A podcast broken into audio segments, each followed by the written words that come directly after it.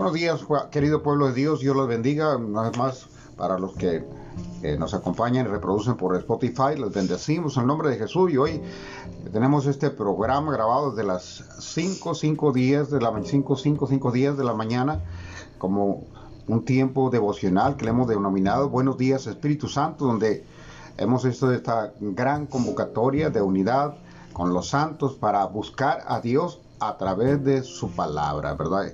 Que esta es la base principal, glorificar a Jesús como, como principal motivación, la comunión con el Espíritu Santo y conocerlo más a través de su palabra. Jesús dijo, escudriñar las escrituras porque ellas dan testimonio de mí y porque en ellas está la vida eterna. Amén. Buenos días, bendiciones. Viernes, viernes ya. ¿Es viernes ya? Viernes. Y el cuerpo lo sabe, como dicen ahí, Viernes 3 de julio. Fíjese, ya estamos a julio, ya brincamos más de la mitad del año. Y con estas condiciones de este año, fue, ha, sido un año de desafío, ya, ya lo hemos dicho mucho, ¿verdad? Pero este, nos ha desafiado en todo lo que nosotros pensábamos, creíamos, pero sobre todo este, eh, hemos sido eh, realmente sacados de nuestras rutinas y pero cada uno de nosotros entendemos que eh, es Dios el que nos está sacando nosotros a de, de la rutina. Sí, son tiempos extraordinarios los que estamos viviendo, inéditos. Eh, la iglesia nunca había atravesado por un, bueno, la iglesia a lo largo de la historia ha atravesado por diferentes eh, persecuciones. Recordemos que la Biblia es el libro más, uh, más, eh, ¿cómo decirlo así?, ah, perseguido. ha sido por los siglos eh, intentado de ser, eh, han intentado sacarlo del, mercado del conocimiento de las personas. Y bueno, hay quienes desprestigian mucho el sentido de la palabra de Dios como un libro ordinario de historia, de, solamente de fábulas. Ah, pero si así fuese, entonces ¿por qué hay naciones que se asustan de saber que el pueblo eh, conozca la palabra de Dios. ¿Qué les asusta? Aquellos. ¿Qué hay detrás de todas esas mentes? ¿Quién está detrás de todos aquellos que establecen esas leyes que van procurando sacar la palabra de Dios de la mente y el corazón de las personas?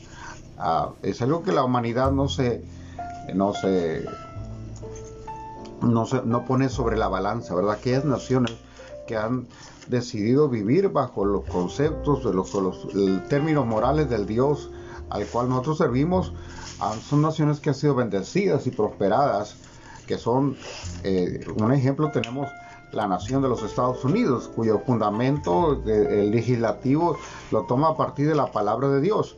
Ah, pero no solamente el, legislativo, sino eh, el, eh, sus bases, sus bases de nación están en, la palabra de Dios, con cristianos, con hombres eh, eh, y mujeres temerosos de Dios.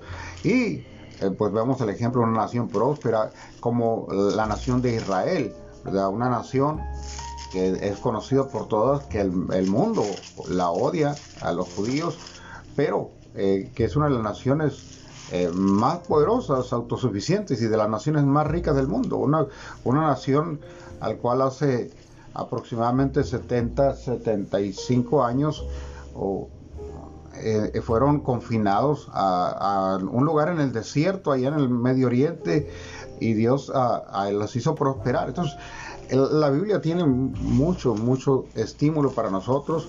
Nos, sí, claro que nos, nos revela el, don maravilloso de la salvación, la vida eterna, la cual todo el mundo está buscando, eh, a salir de la esclavitud, de la ignorancia en la que estamos. En el libro de Oseas, el profeta Oseas dice, mi pueblo pereció por falta de conocimiento. Amén. Y es ahí donde muchos eh, perecen. ¿A quién me pidió que no lo encontraba? No sé si lo oiga. Ah, En fin, vamos a orar si les parece bien. Vamos a gracias a Dios, gracias Imelda, buenos días. Javier, buenos días. Yolita. Yolita, buenos días. Si hay alguien por ahí más que no eh, podemos ver, es importante que nos dé un saludo ahí, uh, que nos dé una... Um, no, no tanto por ver números, sino para saber quién está conectado para orar esta mañana. Y vaya nuestra oración para todos los que reproducen este mensaje. Y queremos eh, dar un poco más este tiempo de, oración. Ah, tenemos algunas personitas amadas, conocidas, eh, que están luchando en este tiempo contra esta bacteria infernal, esta eh, pandemia que, está sacudiendo al mundo y, bueno, ¿a dónde más iremos? Y precisamente vamos a ver hoy el, el Salmo 121 eh, que, nos hace referencia de eso y, yo oro que el Espíritu Santo traiga ese, ese ánimo, ese, esa paz sobre los corazones, aquellos que están en, temerosos, el Señor está convocando a la iglesia a levantarse, a levantar un clamor y a interceder por aquellos que están en, pasando esta lucha. Yo quiero orar a Dios por mi primo.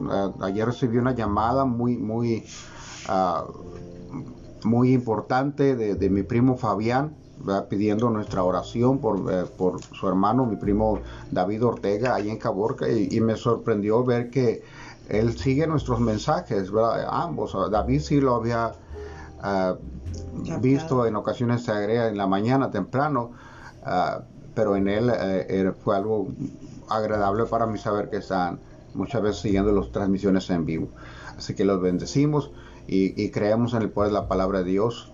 Eh, yo les digo, si los que reproducen este mensaje y están luchando con la enfermedad, eh, pónganle todo el ánimo, alaben al Señor, ahí en medio de la dificultad. Yo sé que no es fácil, eh, yo sé que hay momentos en que el cuerpo no quiere nada y lo único que quiere ya quisiera cerrar los ojos y rendirte, pero recuerda, Jesús es la vida, Él es nuestra esperanza, nuestra fortaleza. Y Jesús nos advirtió de que vendrían aflicciones, ah, pero eh, dice el Señor, no temas, yo ya vencí al mundo. En el mundo tendréis aflicción, pero no temas, yo vencí al mundo. Yo te digo, échale ganas, mi hermano, mi hermana, échale ganas, no te dejes vencer, esto, esto pasará. Yo sé que la desesperación, la impotencia eh, que pueden llegar a sentir en, en este momento, la desesperanza, pero sabes que Dios está siempre para escuchar a sus hijos. Padre, bendito sea y exaltado tu nombre, amado Dios. Hoy nos unimos en torno a la persona de nuestro Señor Jesucristo, nombre que es sobre todo nombre quien ocupa el primer lugar en este tiempo de transmisiones que queremos glorificar y exaltar. Y queremos, Señor, interceder ante ti por aquellos que están, Señor, sufriendo, padeciendo, como nuestra hermana Raquel. Espíritu Santo de Dios, pedimos fortaleza para ella. Señor, en el nombre de Jesús, que se seque ese Señor, trae sanidad a sus pulmones. Padre, lo mismo para tu hijo David, David Ortega, ya en Caborca. Padre Santo, oramos, Espíritu Santo de Dios, para que tú le fortalezcas, Señor, en esta lucha. Señor, que él pueda sentir tu abrazo, tu, tu mano, Señor. Oramos por la familia que está alrededor, aquellos, Señor, que sin saberlo han recibido estos virus. Oramos para que tú los protejas y los guardes, Padre Santo, en el nombre de Jesús. Hoy nos ponemos de acuerdo la iglesia de Jesucristo, la que hemos creído en, en nuestro Salvador, para interceder por ellos, por la vida de Anaí, Señor, en el nombre de Jesús, Anaí Chavarín, por la vida de Petra, en el nombre de Jesús, por la vida de Magdalena, Señor, que está, Señor, ya saliendo de esto, Padre, por la vida de Olivia, Padre, que ellos ahí donde están eh, tengan un encuentro contigo, Señor, trae sobre ellos esperanza, trae sobre ellos, Señor, fortaleza, Padre, oramos y declaramos una recuperación sobrenatural sobre Daniel, sobre Carmen, Señor, sobre Eduardo, Señor, en el nombre de Jesús, por nuestro hermano Paciano allá en Cananea, Espíritu Santo de Dios, hoy nos levantamos en esta unidad para declarar fortaleza y poder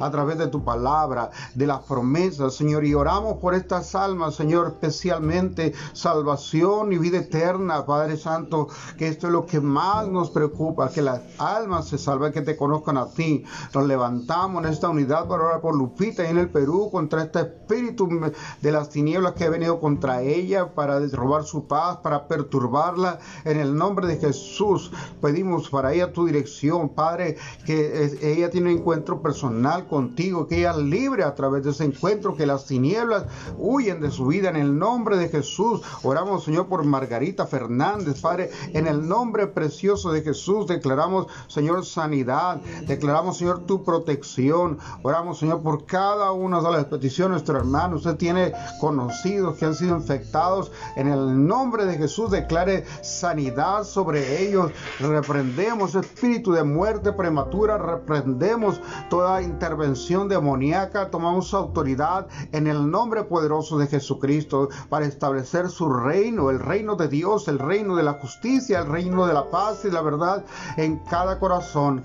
Amado Señor, Cristo, dice el profeta Isaías, que Él cargó con nuestras dolencias y nuestras enfermedades, Señor. Y hoy hacemos un frente común en, en la unidad de la oración, para declarando para la familia Flores, Señor, esta protección, para la familia Encinas, esta protección, Padre, para la familia, Señor Carrillo, esta protección, Padre Santo, para la familia Burruel, Padre, esta protección, Espíritu Santo de Dios. Oramos que tu palabra te da su protección, su guarda, Señor, para cada familia de, de, de Chela Quevedo, Padre, en el nombre de Jesús declaramos la protección divina por la familia Velázquez, Señor, en el nombre de Jesús estamos poniéndonos de acuerdo, Señor, para interceder por estas familias y estos espíritus mentirosos que traen temor, que traen opresión, que están impidiendo que la iglesia se una en un espíritu, en, una, en un clamor a ti, Padre, en el nombre de Jesús sean derribados y echados fuera, Padre. Que Cristo Jesús sea glorificado en cada hogar. Así es, Padre, en el nombre Oh, de sí, Jesús, Señor. Señor. hoy nos ponemos delante de tu presencia, declarando, Señor, que bajo cualquier circunstancia, Señor, tú tienes la última palabra, tú Amén. tienes el control, Señor, Sí, de nuestras Señor. vidas y que alejados de ti, Señor, Nada no- podemos nada hacer, Señor. podemos hacer, Señor, alejados de ti. Señor, solamente tenemos caos, enfermedad y muchas cosas, Señor, pero prendidos de tu presencia, Señor, eh, tú eres el que tiene el control, Señor, y nada en nuestra vida sucede por casualidad, sino tiene un propósito eterno, Dios. Y si tú estás permitiendo, Señor, que pasemos por enfermedad, Sí, o por una circunstancia difícil, Señor, tiene un propósito para nuestra vida. Señor, ayúdanos, Señor, a cada uno de los que están padeciendo o tienen un familiar en enfermedad, Dios, para que fortalezcas cada día más sus vidas y, y los hagas crecer en fe, Dios, para depender de las promesas que tú ya depositaste para tus hijos, Dios, en el nombre de Jesús. Señor, declaramos, Señor, que tu palabra no es una receta mágica, sino que nos hace a cada uno de nosotros ser hacedores de la palabra, creer, Señor, que tú lo pusiste, Señor, tu palabra, tus preceptos, tus mandamientos por el mismo cuidado que tienes del hombre, Dios. Padre. Gracias, gracias porque así como decía Señor David, me deleito en tus mandamientos y tus mandamientos no me son gravosos. Ayúdanos, Señor, a vivir dentro de tu voluntad y dentro de los parámetros que tú estableciste, Señor, en tu palabra. Señor, seguimos pidiendo que nos ayudes a vivirla, a creerla y a poseer cada una de las promesas que tú dejaste para tus hijos, Dios. En el nombre de Jesús, Señor. Gracias te damos. Gracias, Señor. Ha sido bueno en gran manera en nuestras vidas. Sí, Señor. Señor, y te invitamos, Espíritu Santo, a que entres en nuestra vida y establezca tu gobierno en medio de ella, Sí, Dios. Padre. Que solamente tú eres el que puede, Señor, traer orden en el caos, orden, Señor, en nuestras vidas. En el nombre de Jesús, Espíritu Santo, eres bienvenido Así es, a Padre. nuestras conversaciones espirituales y a ministrar cada mente, cada espíritu y cada Sí, corazón, Señor. del Señor, de los de oyentes. Jesús. en el nombre de Jesús. Sí, a que sea toda la gloria, todo el honor Gloria y y todo el reconocimiento en el nombre de tu amado Hijo Jesucristo. Amén. Ten amén. misericordia, Señor. No solo de estas personas que te hemos hablado, sino aquellos que están sufriendo en los hospitales, aquellas familias que están sufriendo la pérdida de un ser querido. Trae consuelo. Padre, oramos para que un espíritu de arrepentimiento venga sobre nuestra nación y sobre las naciones en general, para que a- aquellos que están alejados de ti Así es, Señor. Se vuelvan a ti y se reconcilien contigo y que la es. iglesia podamos cumplir esa labor de reconciliar al- a los hombres con Dios, con Así nuestro es. Padre Celestial.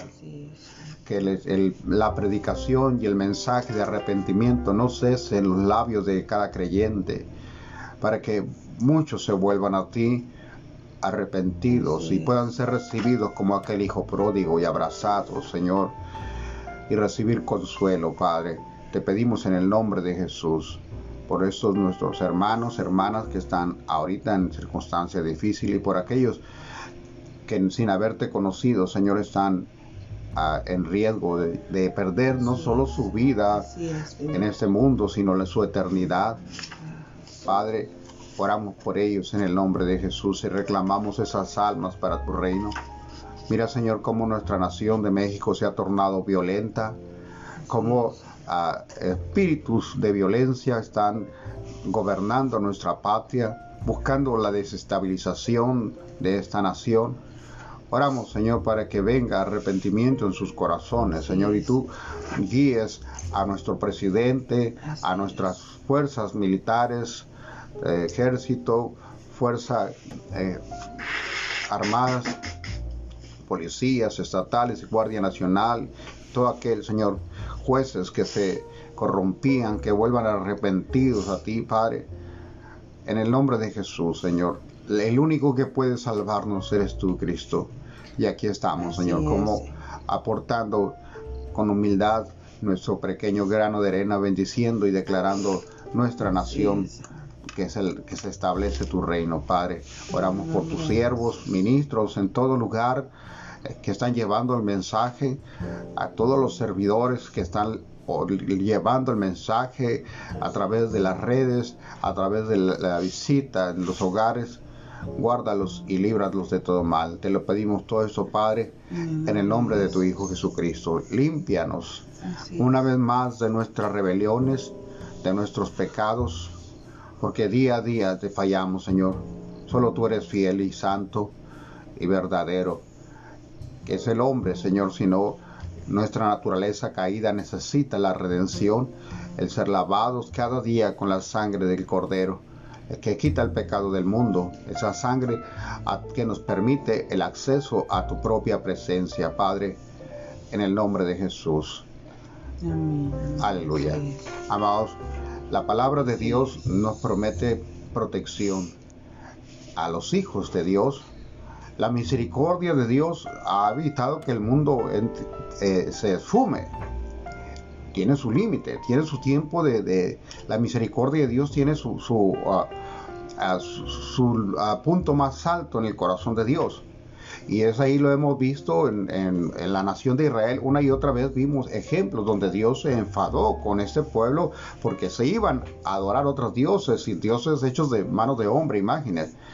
Vimos en los tiempos de Noé cómo llegó a su límite, la maldad había subido hasta el corazón de Dios, lo que había ahí era desenfreno, violencia, pecado y distanciamiento de Dios. Y Dios permitió y envió el diluvio como un juicio. Y hoy Jesús nos advirtió que, eh, que antes de su venida, al principio de dolores, sería en un tiempo que estaríamos como los días de Noé. Y así estamos, mis amados. Hoy vivimos un tiempo donde a lo bueno se le llama malo y a lo malo se le llama bueno. Hablar de Jesús eh, públicamente te convierte en un religioso, en, un antiguo, en una, alguien retrógrada. Hablar de, de- de los principios del mundo, eh, cuando los adoptas, la- la- lo inmoral del mundo, eres aplaudido y eres aclamado y, y- eres eh, invitado, ¿verdad? Para, para ser adulado. Pero esto nos advirtió el Señor. Lo que tenemos que alertarnos es que estamos viviendo como esos tiempos. Y es un tiempo donde, ah, así como los días de Noé, hubo un arca preparada para que se salvaran los que creyeran el mensaje de, Noé, de, sus hijos, y solamente la familia Noé entró porque solamente ellos creyeron en la advertencia profética de Dios de lo que vendría algo inédito que nunca había sucedido, que lloviera de, arriba hacia abajo. En aquel tiempo era un rocío que, saliera, que salía de la tierra y regaba, el, regaba las plantas y, los campos. Ah, pero para, para, este tiempo, de igual manera, algo, que, algo inédito que nunca ha salido, la iglesia será arrebatada, todos subiremos al arca. El arca es tipo de Jesucristo. Esa arca sigue con las puertas abiertas, invitando a muchos a subirse.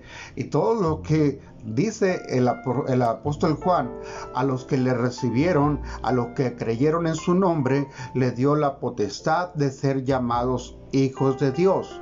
Y quiero aclarar esto, amado, porque el mundo dice es que todos somos hijos de Dios no es lo que dice la Biblia. Perdóname ah, si confronta tu pensamiento o tu idea y tu concepto, pero la Biblia dice, aquellos que le recibieron, le dio el poder de ser llamados hijos de Dios. Recibieron a quien está hablando de Jesús, que recibieron en sus vidas a Jesús. Y no, no está hablando de aquellos que ya son santos y que nunca más pecaron y que no, todos amados. El mismo apóstol Pablo decía, de los pecadores yo soy el primero, que necesita reconocer, necesitamos, número uno, reconocer que somos pecadores. Número dos, reconocer que necesitamos un Salvador, porque no hay obra humana que podamos hacer para salvarnos y ganarnos el reino de Dios bien lo describió el apóstol Pablo cuando habló a los corintios y les dice, no es por obras, la salvación no es por obras para que nadie se gloríe sino es por la fe en Cristo. Es porque tú has creído que Ahora, como reconociendo tus pecados y reconociendo los principios divinos que dicen que la paga del pecado es muerte, eh, al reconocer esto, eh, eh, sé entonces que mi condición era de morir separado de Dios eternamente y tengo una oportunidad ahora en Cristo y cuando yo creo en Él como mi Salvador, mis pecados van sobre Él en el libro de Juan dice, eh, si confesamos nuestros pecados,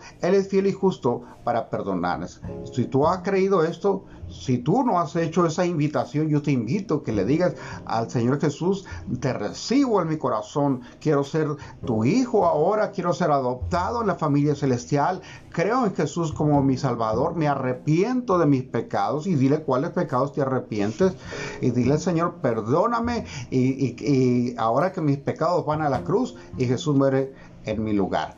Eso te hace un hijo de Jesús. Oras con fe, como dice el libro Romanos 10, 9 Ah, esta es la palabra de fe que predicamos, que si confesamos con nuestra boca que Jesucristo es el Señor, entonces seréis salvos. Dice, y entonces hay que creer y hay que confesar. Amén.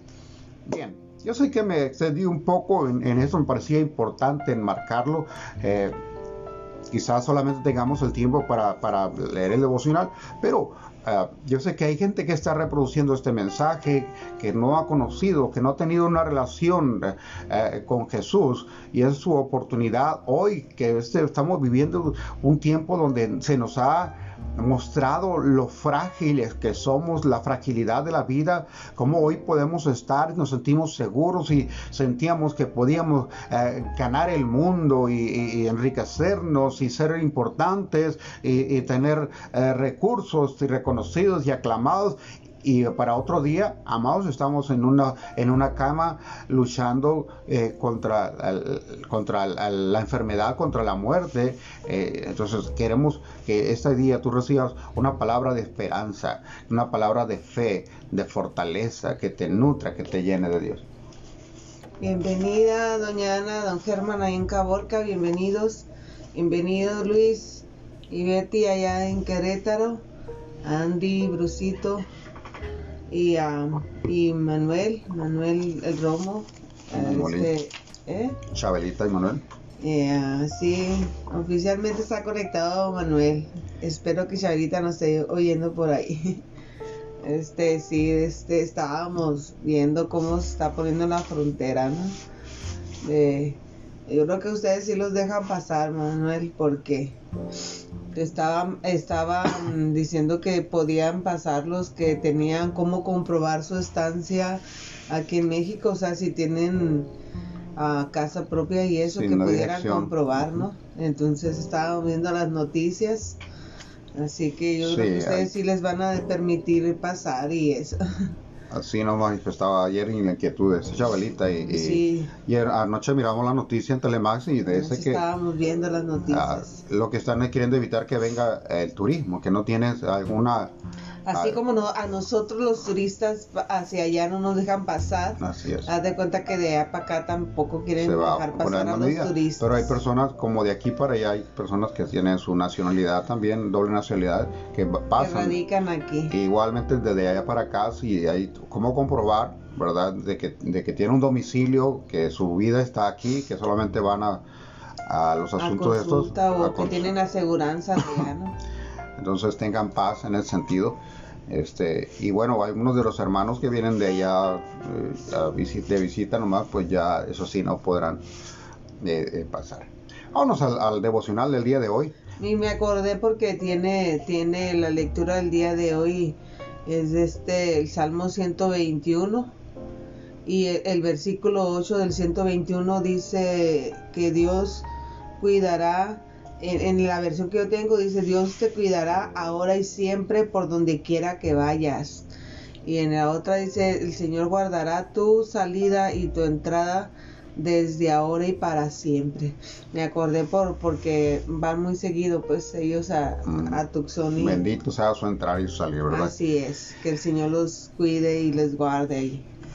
En el, bueno, vamos a leer el, el, Salmo 121. Si tienes tu Biblia y quieres acompañarnos allí, o quieres, eh, este sería interesante, ¿verdad? Que lo subrayes ahí. Es un salmo de, ánimo, de estímulo. David, David, que era un hombre de fe, un hombre conforme al corazón de Dios, eh, escribió esto y, vamos a, entender ahorita un poquito por qué. Dice en el Salmo 121.1, alzaré mis ojos a los montes. Y luego se pregunta, ¿de dónde vendrá mi socorro? Y dice en el versículo 2, mi socorro viene de Jehová, que hizo los cielos y la tierra. No dará tu pie al resbaladero, ni se dormirá al que, el que te guarda. He aquí, no se adormecerá, ni dormirá el que guarda a Israel. Jehová es tu guardador, Jehová es tu sombra, a tu mano derecha. El sol no te fatigará de día, ni la luna de noche. Jehová te guardará de todo mal, Él guardará tu alma. Jehová guardará tu salida y tu entrada desde ahora para siempre. Amén. Aleluya. qué salmo tan, tan hermoso. Sí. Ah, cuando Él dice, eh, eh, alzaré mis ojos a los montes. Recordemos eh, que muchos de los profetas en aquellos tiempos, aún Moisés. Fue al monte Oreb y Dios se revelaba a ellos en los montes allá en, el monte eh, Carmelo. Jesús allá se tenía encuentros en, en, los montes con el, con el Padre. Y entonces cuando David está diciendo, alzaré, está diciendo allá en esos lugares donde Dios se manifiesta, voy a alzar mis ojos porque mi socorro no es de los montes que viene, viene de Jehová, el que hizo los cielos, el que hizo la tierra. Está diciendo el, el, el, el, poder del Dios al que nosotros eh, servimos, el, que creó todas las cosas, y ese es el en el que debemos descansar. Vamos a leer el devocional, si les parece. Así es, no viene, la, tu ayuda no viene de la gente que te rodea, ni de Estados Unidos, ni de alguien más, sino viene de, del Señor Dios Todopoderoso, de ahí viene tu socorro. Así es, como, como hijos de, como ministro de Dios, esta es una labor que tenemos que hacer, de llevar a la gente a confiar y a depender de Dios. Hay ocasiones en que Dios nos permite llegar a, hogares o recibir personas que vienen en, quebrados, que vienen eh, en, escasez o en dificultad, los ministros de Dios debemos de conducir a las personas a confiar en Dios. Si tú estás ayudando a alguien eh, a tener, crear una dependencia tuya o de, nosotros como ministros es un error. Tenemos que, claro que tenemos que extender la mano y la misericordia, pero siempre uh, cuando llevamos una bendición, cuando aportamos una ayuda, es, es en el sentido de que glorifiquen a Dios. Y esta es nuestra enseñanza. Mira, yo puedo traerte por la misericordia de Dios porque Dios me usó como un instrumento, pero tú tienes que aprender a depender de Dios para seguir adelante, para recuperarte, para salir del hoyo, del lodo cenagoso donde pueda estar. Les tenemos que enseñar a pescar, no, no le tenemos que dar siempre los peces, así que tenemos que enseñarle de dónde viene el que nos suple, de dónde viene eh, este nuestro sustento, nuestra protección, nuestra seguridad, de dónde viene. Tenemos que enseñarle a, a la gente la fuente, ¿verdad? No, no, nosotros no somos la fuente ni somos Dios para suplirle todas las necesidades a las personas que vienen con necesidad. Le tenemos que enseñar, así como a nosotros nos enseñaron a alguien más, ¿no? Tenemos que llevarlos a la fuente que es el Señor. Amén como dice este salmo. Te veo. Qué yo bonita también te, veo, amor, yo también te veo. Qué bonita amaneciste ahora, no te había visto bien. No, no tienes que fijarte porque... Cuando Javier tenía dos años, iba de un pasillo a otro por una pequeña zapatería. Escondido detrás de las cajas de zapatos, se reía cuando Alan, mi esposo, decía, te veo.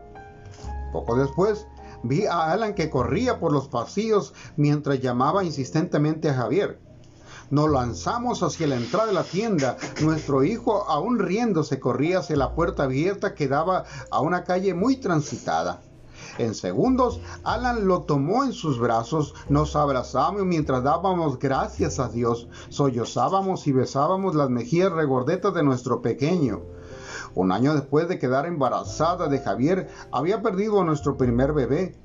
Cuando Dios nos bendijo con nuestro hijo, nos volvimos padres temerosos. La experiencia en la zapatería demostró que no siempre podíamos ver ni proteger a nuestro hijo, pero descubrí que podríamos tener paz si se lo entregaba a mi única fuente de ayuda, Dios. Nuestro Padre Celestial nunca quita su morada de sus hijos, aunque no podemos evitar pruebas, angustias o pérdidas, sí podemos vivir confiados, descansando en nuestro ayudador y protector, siempre presente y que vela por nosotros, como dice el versículo 5 y el 8. Jehová es tu guardador, Jehová es tu sombra, a tu mano derecha el sol no te fatigará de día, ni la luna de noche. Podemos confiar en que nuestro Dios, que todo lo sabe, nunca nos pierde de vista. Y bien, una pequeña oración dice, Señor, gracias por vigilarme siempre a mis seres queridos y a mí. Una oración de gratitud a Dios, ¿verdad? Y esta reflexión, qué, linda, ¿verdad? Que eh, un detalle tan, tan, tan pequeño, ¿verdad? Como un niño corriendo hacia el peligro, eh, hace a estas personas eh, valorar y reconocer que tenemos la necesidad de la protección de nuestro Dios. Permanecer ahí, como dice el Salmo 91, el que habita al abrigo del Altísimo morará bajo la sombra del Omnipotente. Está hablando de protección alrededor nuestro. Está hablando de qué? Del, del, cuidado del Dios Santo, del Dios Todopoderoso. Y David hace referencia a la grandeza, el que hizo los cielos y la tierra, a enfocar nuestra mirada en la grandeza de Dios. Hoy vemos una pandemia ah, que se ha proliferado a nivel mundial. Es un, visto desde la perspectiva del hombre, es un grave y un gran problema. Tenemos que aprender a ver desde la perspectiva de Dios que es como David aprendió a ver las cosas. Él cuando miró a Goliat no lo vio desde su punto de vista, sino desde el punto de vista de Dios. Mi Dios, pues, quien me libró del oso, del león, del lobo, ¿no me podrá librar de este belafustán que tengo enfrente? David entonces tenía en claro ¿verdad? Que habría problemas, que habría desafíos, que habría eh, confrontaciones, que había circunstancias que, que lo iban a intimidar. Pero en esos momentos son momentos para crecer en la fe, para mirar para desde la perspectiva de Dios y levantarnos y confiar en el Señor al cual nosotros servimos. Buenos días, Graciela Camacho. Buenos días, bendiciones. Está muy bonito este salmo, de verdad que está, dices tú, eh, fíjate, hay algo que a mí siempre viene a mi mente eso, porque dice que nunca se va a dormir el que te guarda el que te cuida nunca se va a dormir, o sea, nunca va a bajar la guardia. Y es hermosísimo este salmo porque imagínate, o sea, eh, el dormirte quiere decir que te deja de ver, te deja de vigilar, te deja no de, no de vigilar para, para ver qué haces, sino para protegerte. O sea, nunca se va a dormir tu guardaespaldas, imagínate nomás. Esa es una promesa de parte de Dios para nosotros. Y luego dice, y luego, ah, si el Señor ya lo hizo una vez, lo puede hacer de nuevo. Fíjate que cuando el pueblo de Israel, cuando estaba en el periodo del Éxodo, dice que, que de día el Señor los guiaba con una columna de nubes la nube no, no solamente para que vieran la presencia de Dios y el pueblo sabía que mientras se moviera la presencia de Dios era porque el Señor mismo los guiaba. Pero la, la columna de nubes estaba sobre ellos para que el sol no les quemara en el día porque era desierto. Y en la noche dice que había una columna de fuego y el fuego no solamente los alumbraba para que no estuvieran oscuras, sino en los fríos eh, eh, del desierto no se congelaran. Entonces había protección y presencia, esas dos cosas en el pueblo de Israel en ese entonces. Ahora, pa, trasládalo para en este tiempo de, de, de COVID y de tantas cosas porque antes mirábamos nosotros eh, cantidad de enfermos, de contagiados, de muertos, pero ahorita ya tenemos en nuestras casas familiares, o sea, ya, ya vemos caras, ya no vemos cantidades, sino vemos caras, vemos gente que conocemos afectadas por lo del COVID y por muchas cosas, o afectadas económicamente por tanta cuarentena, ¿no? Sesentena, o no sé en qué día vamos ya, pero este salmo hay una encerradas muchas promesas, o sea, cada versículo es una promesa para los hijos de Dios. Dice, entonces nunca se va a dormir el que te guarda, el que te protege, nunca se va a dormir. Y luego dice, de día, Dios te cuida y te protege siempre, Dios está siempre a tu lado. Y luego el sol no te quemará y durante la noche no te dañará la luna, o sea, te va a cubrir, te va a proteger y así como como protegió al pueblo de Israel. A pesar de que era desobediente y no siempre estaba ahí y, de repente se olvidaba del Dios de su cre de que lo creó, el Señor siempre estaba ahí. O sea, dice, no, no, Él nunca se va a dormir, nunca va a bajar la guardia y está allí tan llena de promesas que uno de repente en medio del problema o en medio de una enfermedad se te puede llegar a olvidar. Sí, claro. Que tienes esa protección divina sobre ti, sobre tu casa, sobre tus generaciones, porque dice que hasta mil generaciones van a ser bendecidas por el Señor. Pero, eh, eh, pero lo único es que necesitas recordar que tú como hijo de Dios eres poseedor de estas promesas y nosotros tenemos muy mala memoria, se nos olvida, en serio que se nos olvida que toda la, todas las promesas que el Señor dejó para sus hijos. Como dijo David, mi Dios pues quien me libró del oso, del león, del lobo, ese Dios eh, eh, recordando de que otras veces el Señor lo ha rescatado.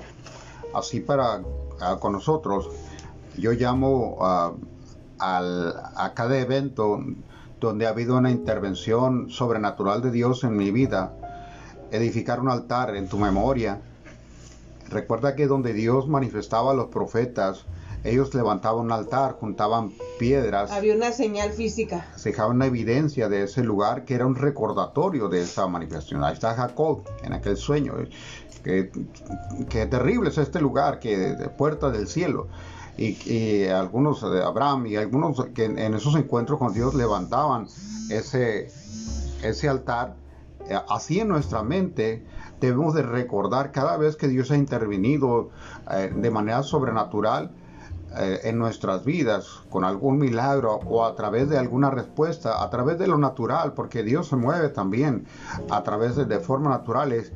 Y ah, en ocasiones estamos esperando algún milagro y de repente alguien eh, de manera sorprendente viene y nos trae una bendición y, y, a veces se nos olvida eh, creer que es Dios quien movió ese corazón, que Dios movió a esta persona para rescatarnos de tal o cual circunstancia. Ah, no, pues es que iba pasando por aquí y se dio, alguien le dijo que yo tenía un problema. No, es Dios quien convence al hombre y tenemos que dar la gloria y es importante entonces eh, valorar y como lo hacía David este salmo nos dice que todos los problemas y peligros son infinitamente pequeños en comparación con el Dios que nosotros servimos. Hace la comparación precisa de que Dios es como una sombra que nos protege de la fuerza del sol. Cuando Dios está a nuestro lado, Él nos cubre y ampara de los ataques más feroces que pueden venir contra nosotros. Tenemos que entonces ah, desarrollar esta fe y esta, esta, este, este reconocer que este Dios quien me ha librado y tiene propósito para mi vida. Y oramos para que cada una de estas personas que hemos estado eh, eh, declarando la sanidad sobre ellas eh, no se van de este mundo sin encontrar el propósito de Dios para sus vidas. Tú tienes un propósito en Dios y conocerlo y descubrirlo. Este, esa es la vida, eh, ese es lo, ahora a partir de que te rendiste tu corazón a Jesús, eso es lo que debe de, motivar e inspirar tu vida. ¿Qué es lo que Dios, yo soy un comisionado de parte del cielo, embajador. El apóstol Pablo dice que somos peregrinos en esta tierra como embajadores. Ahora nuestro reino, nuestra patria es la patria celestial, donde reina el Dios el Todopoderoso, y como peregrinos y como embajadores, entonces tenemos una misión aquel eh, mensajero, aquel ah, embajador que ha sido enviado a una nación extranjera, lleva un propósito, lleva un, sentido, una, ah, que es promover eh, su nación, atraer el turismo, ah, cuidar a los suyos. los embajadores de cada nación tienen, tienen ciertas lineamientos, de establecer relaciones diplomáticas con, las naciones. Aún puede haber naciones en, en pugna, en guerra, y ellos están en medio de manera diplomática buscando la concordia y la pacificación. Entonces, como embajadores ah, del reino de Dios, nosotros tenemos una misión y es reconciliar al mundo con Dios, a los que están alejados de Dios es hacerles ver la necesidad de un Salvador. Y, tenemos que orar y que nuestras vidas y que la, cada una de estas personas eh, que se habían distraído, que no le habían dado ese primer lugar al Señor, vuelvan su corazón. Y aquellos que han servido al Señor como nuestra hermana Raquel y como otros de los que están aquí, eh, el Señor los guarde como su protector. bendiciones a Meche, Meche. Felicidades, abuelita muchas felicidades para los que no sepan. Eh, anoche eh, tuvo su nuera, bebé, una niña hermosa. Ah, Avi, Avi, no. Balín, Eva. Eva. Eva Balín o Balín Eva. Ah. y uh, muchas felicidades, Meche. Bendiciones, abuelita. Y de Cruz Cano.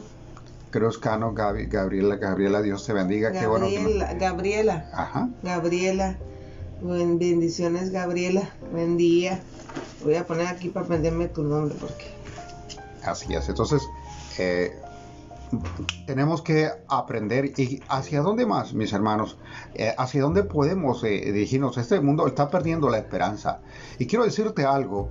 Uno de los ganchos, una de la, de la, del, del gancho que el, anticristo cuando se levante como el Mesías de este mundo que va a venir a, rescatar al mundo de toda esta de esta crisis que estamos viviendo. No solamente es, una crisis de, salud, hay, una crisis financiera terrible, hay una crisis ah, moral eh, que ni se diga, y una crisis por falta de paz. Y una de, las eh, palabras que él va a usar y que vas a escuchar muy seguido es aquellos que están ofreciendo paz y seguridad.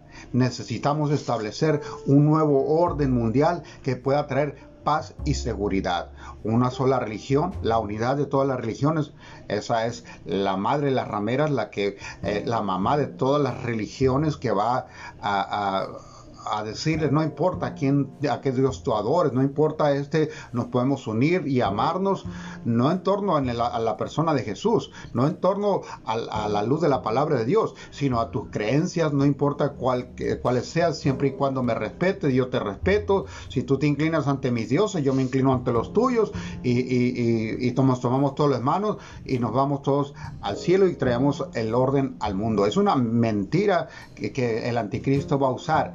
Estamos viviendo los tiempos proféticos de los principios de dolores que son una antesala de la gran tribulación. El que lee la Biblia sabe de qué estamos hablando. Pero eh, tenemos entonces que eh, estar preparados en este tiempo para que esas ofertas que el mundo nos va a hacer no nos enganchen. Alzaré mis ojos a los montes. Mi, socorro no vendrá de la ONU. Mi socorro no va a venir de, mi presidente de la República. Mi socorro no va a venir de, del líder político este o de... No, mi socorro viene de arriba el que hizo los cielos y el que hizo la tierra. Y luego dice, Dios te protegerá y te pondrá a salvo de todos los peligros, o sea, de todos. De todos los peligros se va a poner a salvo. Y, dice en el 7, en este, este, esta versión, amor, ¿y qué dice el 7 ahí?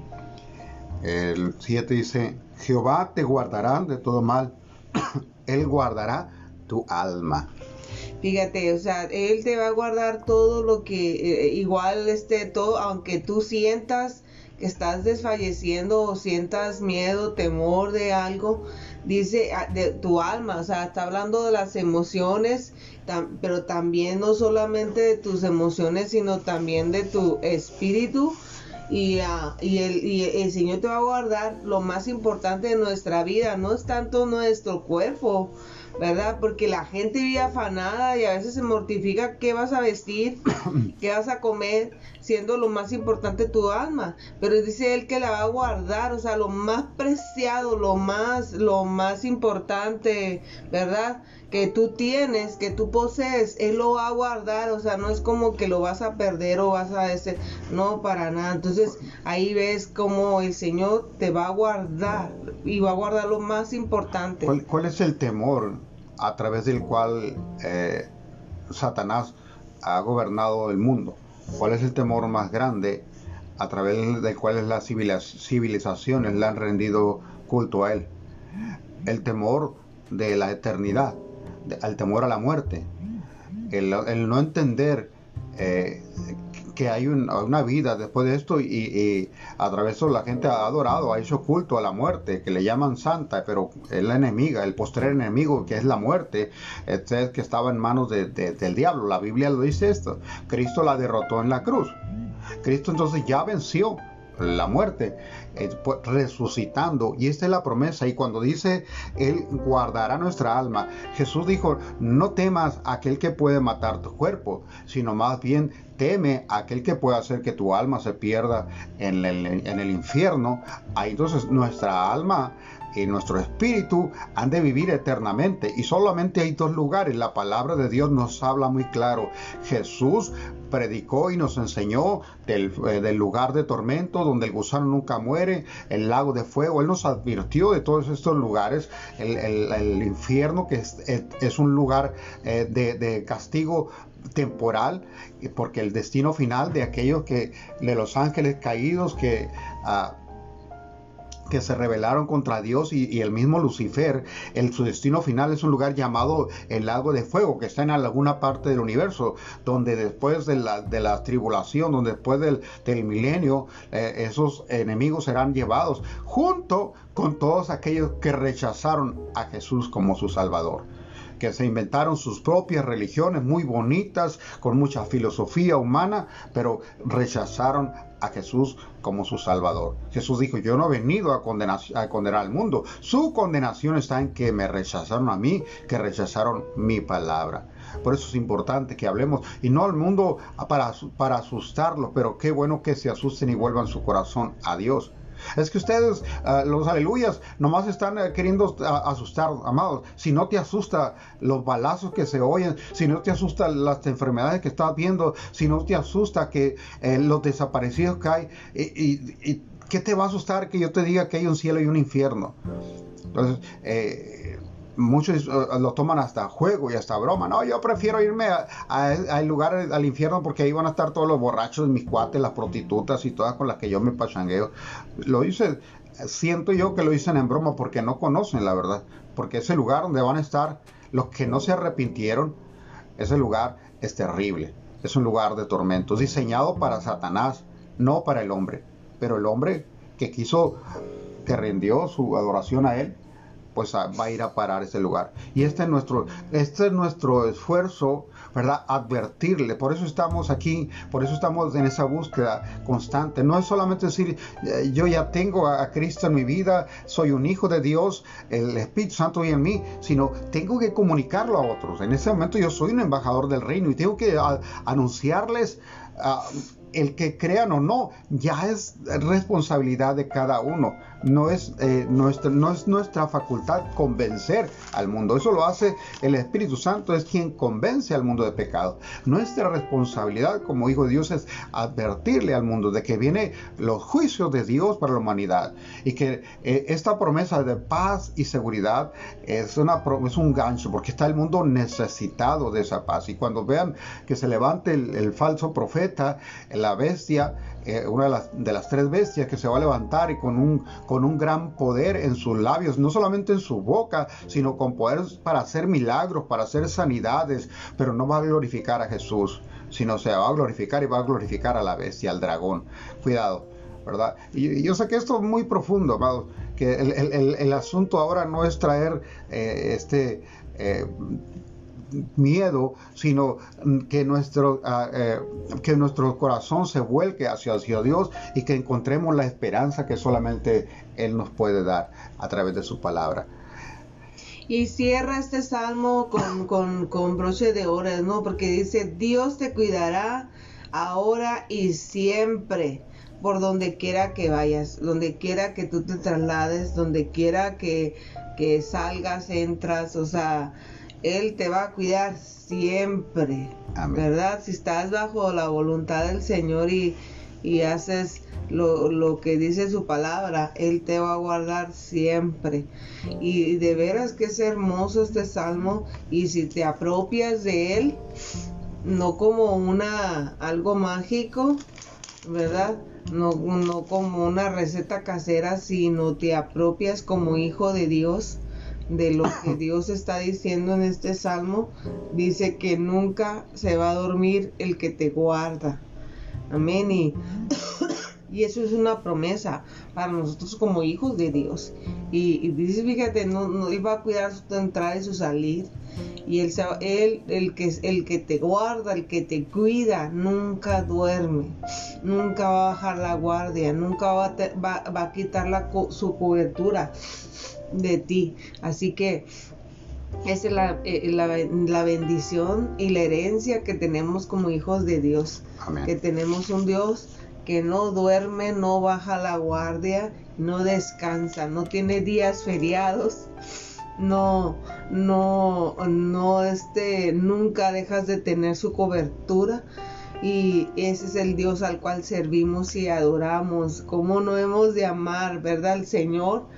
A pase lo que pase en tu alrededor, en tu entorno, sabemos que Dios tiene el control de nuestras vidas y Él tiene la última palabra bajo cualquier circunstancia.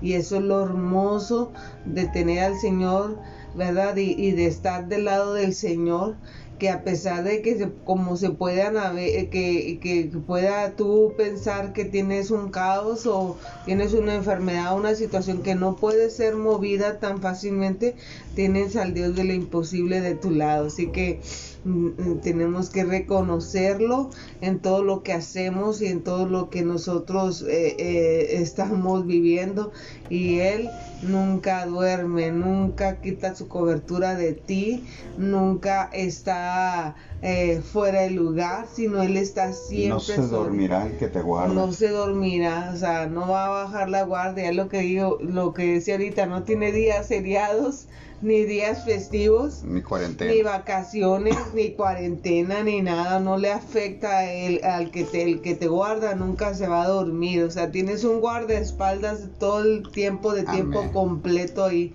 imagínate. Ahora es importante, como dice el, Salmo 91, ¿verdad? Ah, el que habita al que habita al abrigo del Altísimo morará bajo la sombra del Omnipotente. Él nos uh, nos guarda. Entonces el que habita es habitar es es el tiempo. es vivir, ¿verdad? Podemos vivir en la presencia de Dios permanentemente, sí. Él viene, uh, es una promesa que hizo a través de los profetas que vendría a hacer en nosotros su habitación. El apóstol Juan dice, ¿acaso no sabéis que vosotros sois el templo del Espíritu Santo? Dios entonces eh, ya no habita en templos hechos por manos de hombres, Ahí están los altares donde presentamos a nuestras alabanzas, nuestras ofrendas a Dios, pero Él habita en nuestros corazones, en nuestras mentes. Él ya no ya eh, eh, ya no está sujeto nada más como en la antigüedad a manifestarse en el lugar santísimo. El velo se rasgó y la presencia de Dios salió y Él viene. Y entonces al entrar en nuestras vidas, Él quiere quedarse, hacer una habitación permanente.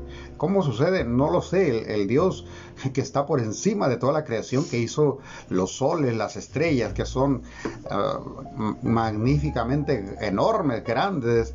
Eh, eh, ¿Cómo le hace Dios para venir a habitar en nuestra, en nuestra en nuestro cuerpo, eh, eso es algo, es un misterio hermoso, ¿verdad? Que dice, pero él podemos recibirlo y él hace en, nuestro corazón, hace su habitación. No es solamente eh, aspirinas espirituales, es decir, cuando te ocupo, cuando me doy la cabeza me lo tomo, cuando tengo un problema recurro a ti, sino habitar permanentemente en su presencia. Bien, mis amados hermanos, pues gracias una vez más. Vamos a orar. Ah, vamos a bendecimos a todos aquellos que están reproduciendo este mensaje por el, por, el por el podcast de Spotify eh, eh, y por los diferentes eh, medios. En el nombre de Jesús declaramos sanidad, declaramos paz, la paz que viene de, arriba, ah, que el mundo no nos la puede dar solo Cristo, por la cual pagó un alto precio. Así que bendecimos tu vida y si hay alguien enfermo, pues uh, puedes comunicarnos a través del teléfono 630 y, uh, bueno, yo no me lo sé de memoria, lo publicamos mejor. Comunica o a través del Facebook, uh, déjanos tu mensaje y estaremos orando. Tenemos una, una lista, mucho trabajo, mucha oración, estamos una lista larga de, de personas por las que estamos orando y ese es, es de de días de estar enviando oraciones, palabras de ánimo y estamos eh, contentos de poder servir, ¿verdad? Y llevar esa palabra. Lo dejen aquí, a través de aquí del, del Face. a través del Face. Bueno, Padre, gracias, gracias, te amamos y bendecimos.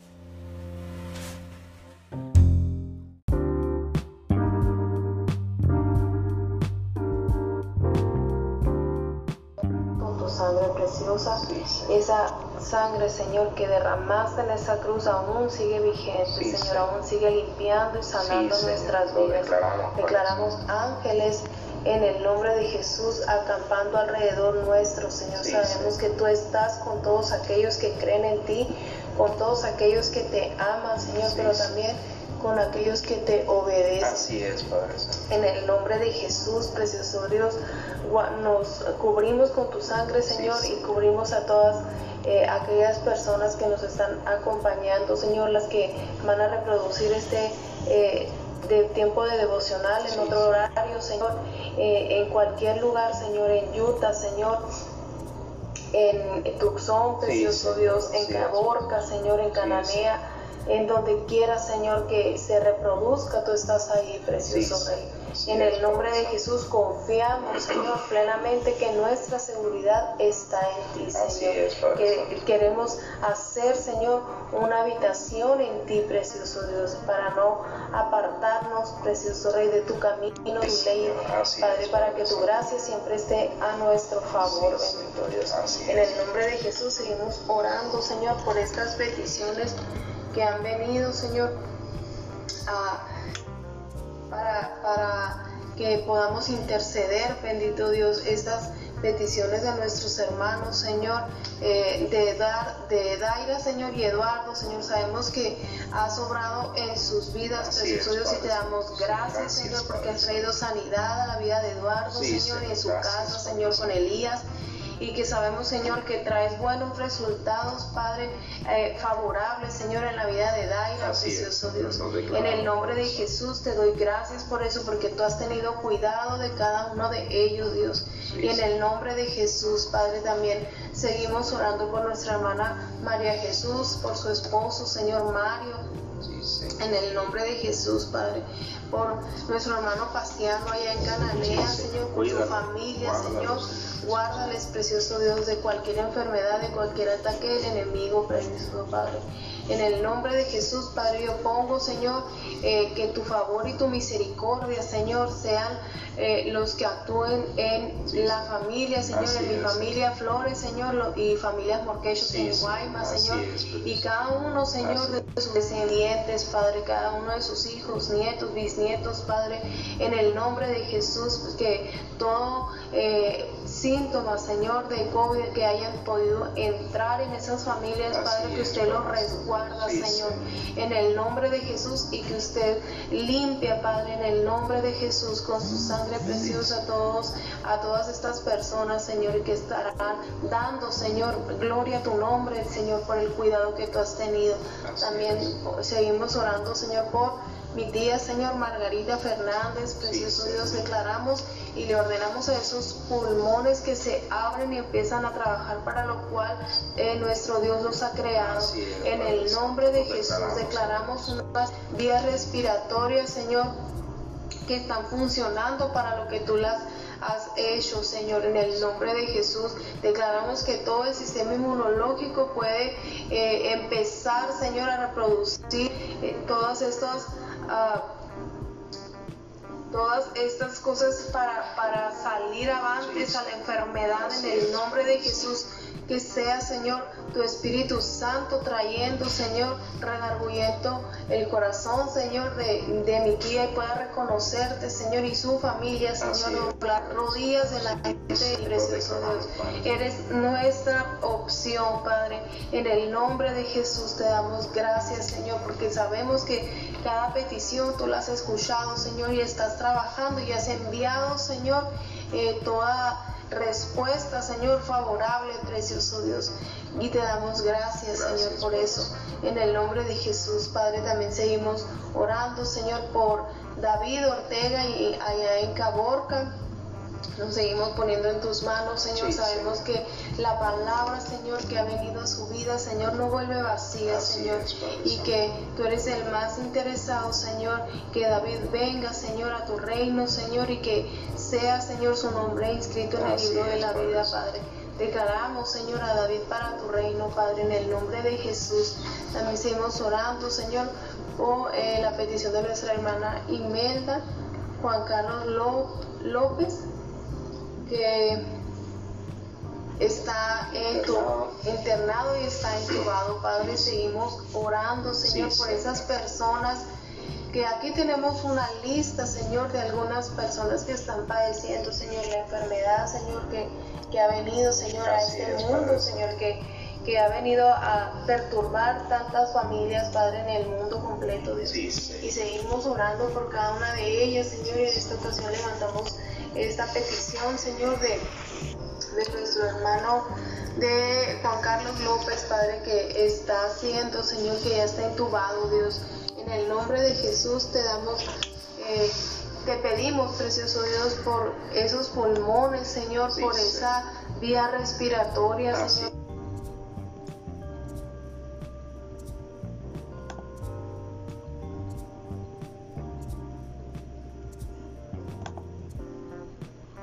Que vengan esas defensas, Señor, a su cuerpo, Señor, esos anticuerpos, Señor, que necesita para reaccionar favorablemente, Señor, eh, en la vida de Juan Carlos, en la vida de eh, Margarita, Señor, en la vida de Raquel, de Anaí, de cada una de estas personas, Señor, de Olivia, Señor, de Carmen, que han sido afectadas por este virus, precioso Dios las ponemos en tus manos, Padre. Y declaramos, Señor, que tu misericordia, Dios, este día tú la has renovado para todos, Señor, porque tú no haces excepción de personas. en el nombre de Jesús, Padre, declaramos que toda...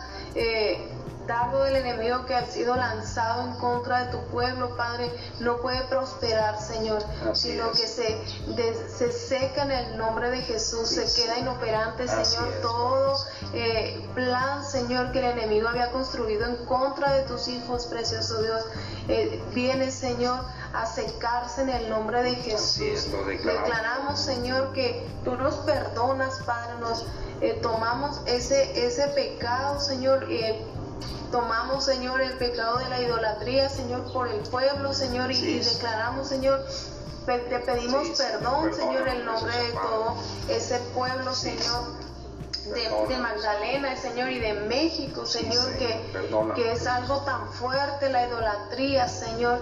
Sabemos, Señor, que, a ti no te agrada, precioso Dios, que durante eh, todo el Antiguo Testamento, Señor, fue lleno de idolatría, Señor, y cada vez eh, sabían que te molestaban, Señor, y actuaban, Señor, y traías y permitías, eh, permitías que que fueran castigados, Señor, aparentemente por ti, Señor, pero era la consecuencia, Señor, de haber volteado eh, la mirada, Señor, de haber huido de ti, Señor.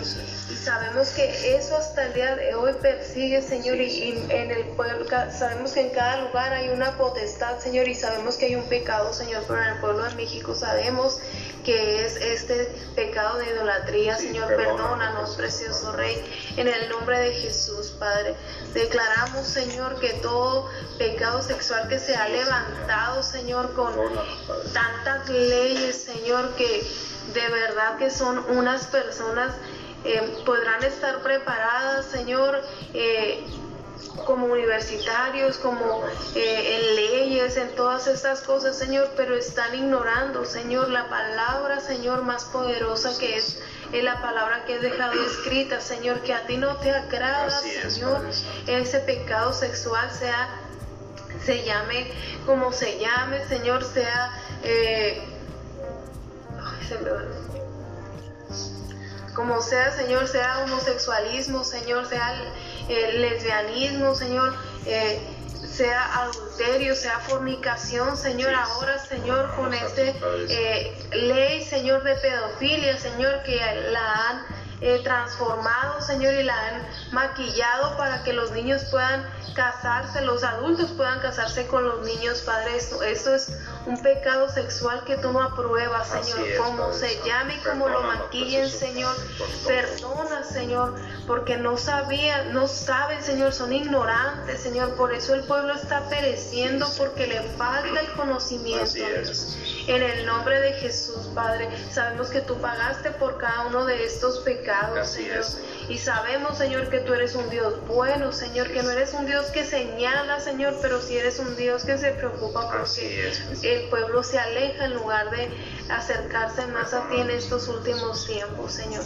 En el nombre de Jesús, Padre, declaramos, Señor, que toda hechicería, brujería, Señor, y como se llame, Señor, el pecado, Señor, que haya entrado en nuestra casa, en nuestra familia, o que haya sido lanzado en contra, Señor, de nosotros, en contra de tus hijos, en contra de nuestra familia natural, espiritual, en contra, Señor, de este pueblo, Señor, de, de Magdalena, de México y del eh, nombre, el lugar donde usted vive, todo ese pecado, Señor, ha sido desarraigado y ha, sido pagado, Señor, a precio de cruz en el nombre de Jesús. Padre, declaramos, Señor, que eh, todo este pecado, toda hechicería, brujería, Señor, todo eh, demonio, Señor, que haya sido lanzado, Señor, todo espíritu contrario, bendito Rey, ha sido desarraigado, lo ha sido desenmascarado y cancelado su trabajo en el nombre poderoso de Jesús, porque no es por el nombre o porque nosotros estemos declarándolo, sino que es por el nombre que es sobre todo nombre y es el nombre de Jesucristo. En el nombre de Jesús, Padre, disponemos nuestro corazón, nuestra mente en este tiempo de devocional, Padre. Sabemos que traes un refrigerio, Señor, en nuestras vidas, Padre. En el nombre de Jesús, que sea tu Espíritu Santo el que siga hablando, Dios, en esta mañana. En el nombre de Jesús. Padre Santo. Amén. Amén. Es una gran lista, sabemos que hay, no es lo único por lo que por lo cual estar orando, ¿verdad? Y sabemos que hay otras peticiones sabemos que hay, que cada quien tiene alguna necesidad ahí y este dispóngala eh, o puede ponerla en, tiempo de devocional o, mandar un mensajito para estar orando por ellas, ¿verdad? Porque es, son muchas eh, situaciones que, que, trae en sí la, la enfermedad o el virus que está ahorita ha traído, aparte de la enfermedad, eh, pues trae ansiedades porque muchas personas, eh, falta de economía porque pues las personas eh, se han quedado muchas sin trabajo o trabajan unos días y otros no. Y, este, y pues hay necesidad tanto física, emocional, espiritual es la que más nos falta, ¿verdad? Porque teniendo sanidad en nuestra alma, sanidad espiritual, el Señor viene la paz del Señor y aunque las circunstancias están como están, no importa, eh, porque los hijos de Dios tienen privilegios. Y esos privilegios y esas promesas eh, las podemos ver reflejadas. Al Señor no le importa si es tiempo de pandemia o no es tiempo de pandemia. Él nos hace prosperar, nos, nos cuida y nos guarda. Amén. Y vamos a ir a la escritura primero de Apocalipsis 21 del 1 al 5. Esa es la escritura base que vamos a, a tener.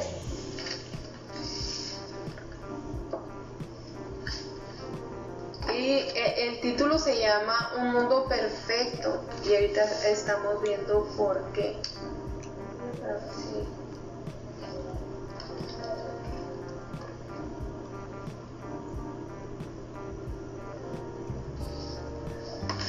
Bueno, no sé si ya esté allí. Mm, dice, es el 21 del 1 al 5. Un nuevo mundo. Después vi un cielo nuevo y una tierra nueva, pues ya el primer cielo y la primera tierra habían dejado de existir. Lo mismo que el mar. Vi también que la ciudad santa, la nueva Jerusalén, bajaba del cielo por donde vive Dios donde vive Dios. La ciudad parecía una novia vestida para su boda, lista para encontrarse con su novio. Y oí que del trono salía una fuerte voz que decía, aquí es donde Dios vive con su pueblo. Dios vivirá con ellos y ellos serán suyos para siempre. En efecto, Dios mismo será su único Dios. Él será las lágrimas y no morirán jamás. También Tampoco volverán a llorar, ni a lamentarse, ni sentirán ningún dolor, porque antes existía, por lo que antes existía, porque lo que antes existía ha dejado de existir. Dios dijo, desde su trono, yo hago todo nuevo. Y también dijo, escribe porque estas palabras son verdaderas y dignas de confianza. Son verdaderas, dice ahí, ¿verdad? Qué importante es hablar verdad. Amén. Dice en el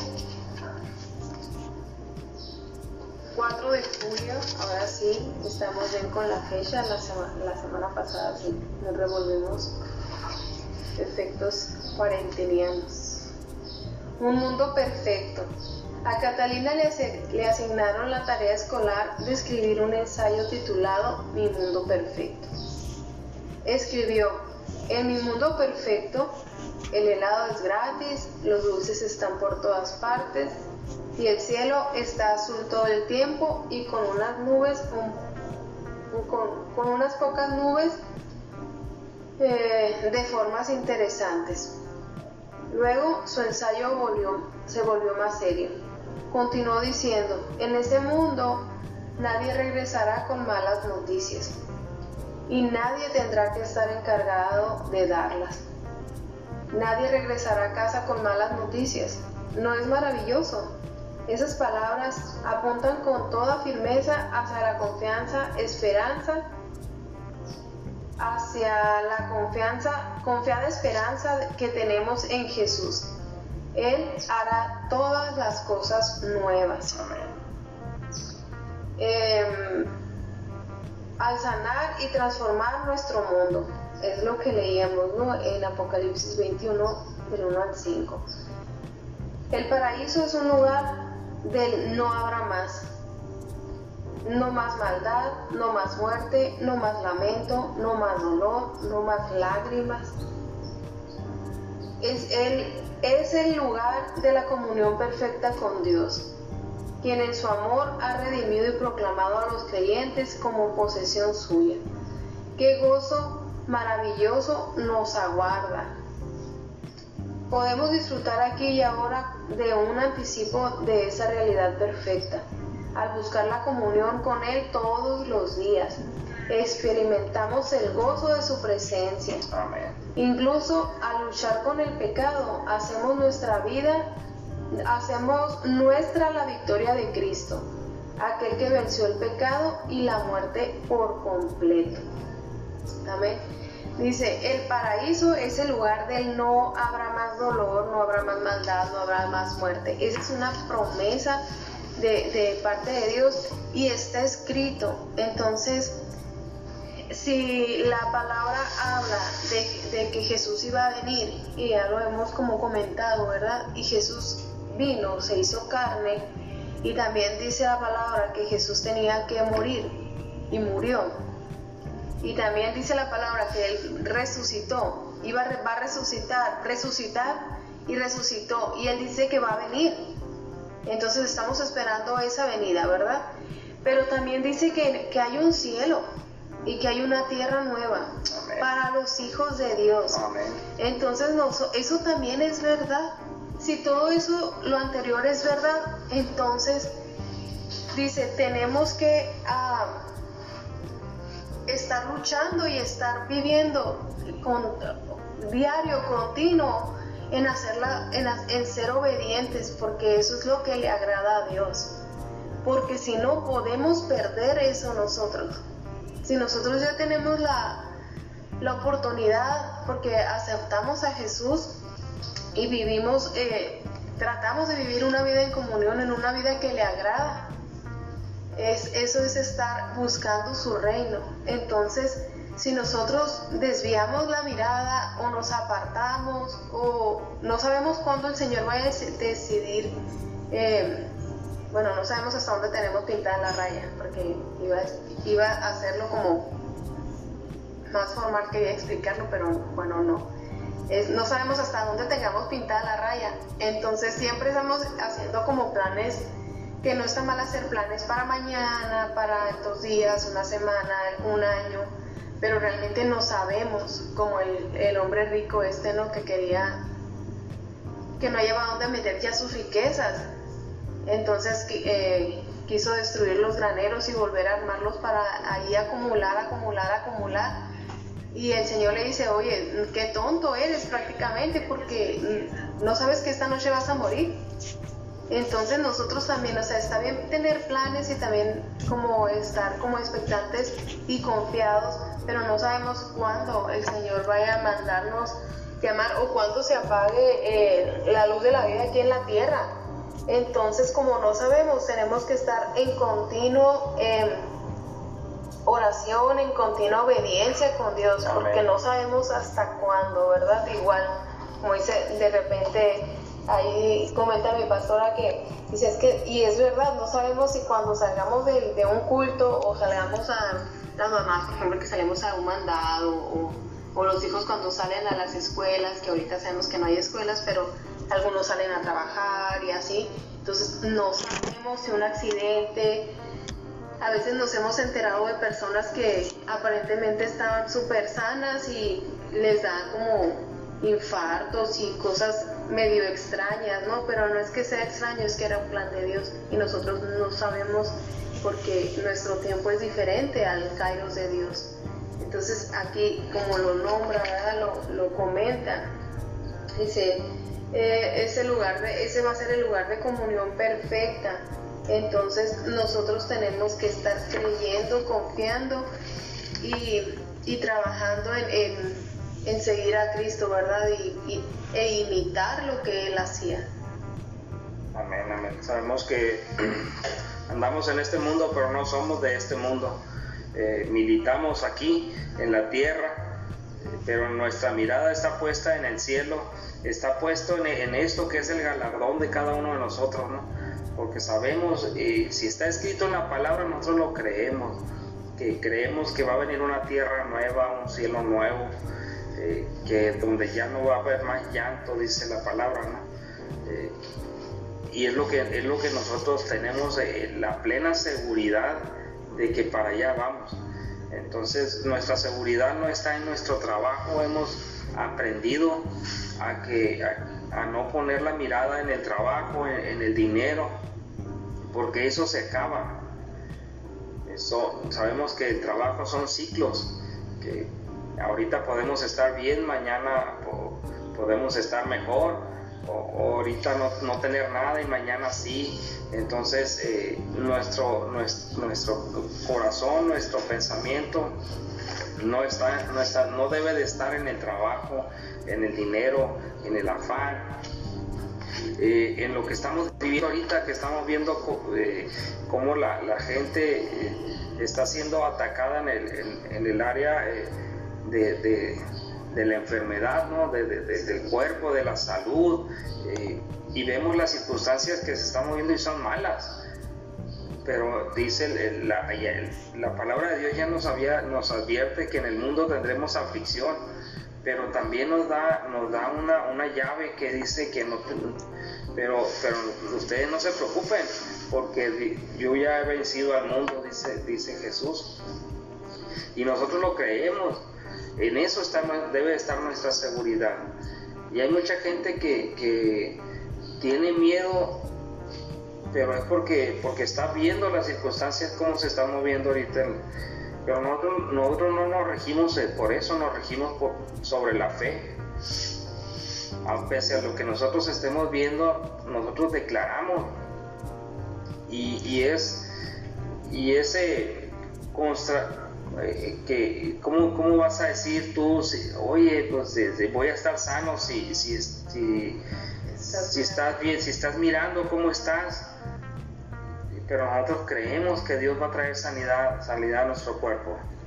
Es, es muy duro, es, es muy difícil eh, el declarar la palabra, la palabra contraria, porque nosotros estamos viendo eh, una situación en nuestra vida o en las personas y, el declarar lo contrario es, difícil, es, o sea, hay un constante contra, contraste ahí eh, que dices, oye, pues no, no suena lógico, pero nosotros nos regimos bajo la lógica. ¿Por, ¿por qué? Porque sabemos que, que para Dios no hay casos imposibles, no hay cosas imposibles eh, y, para, y para él, para él eh, no, ahorita puede traer sanidad y, o puede traer de este eh, revelación a nuestras vidas, ¿no? Entonces lo que queremos ponerles en la mente de cada uno de ustedes es, es, es poner la confianza y la mirada en Jesús y la confianza en que, en que Dios va a mandar a su Hijo. ¿Cuándo? ¿Quién sabe?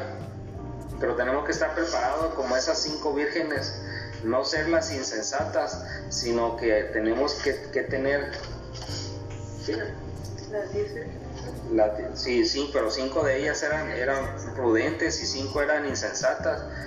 Entonces, eh, tenemos que ser esas, eh, esas vírgenes prudentes que, tengan la, la, la vasija llena de aceite para cuando, para cuando el novio venga por su iglesia, pues irnos con él, estar preparados en cada momento, el, tener ese, el, el, tener ese, ese, esa comunión con, Dios, con Jesús, es lo que nos va a dar el, pase directo.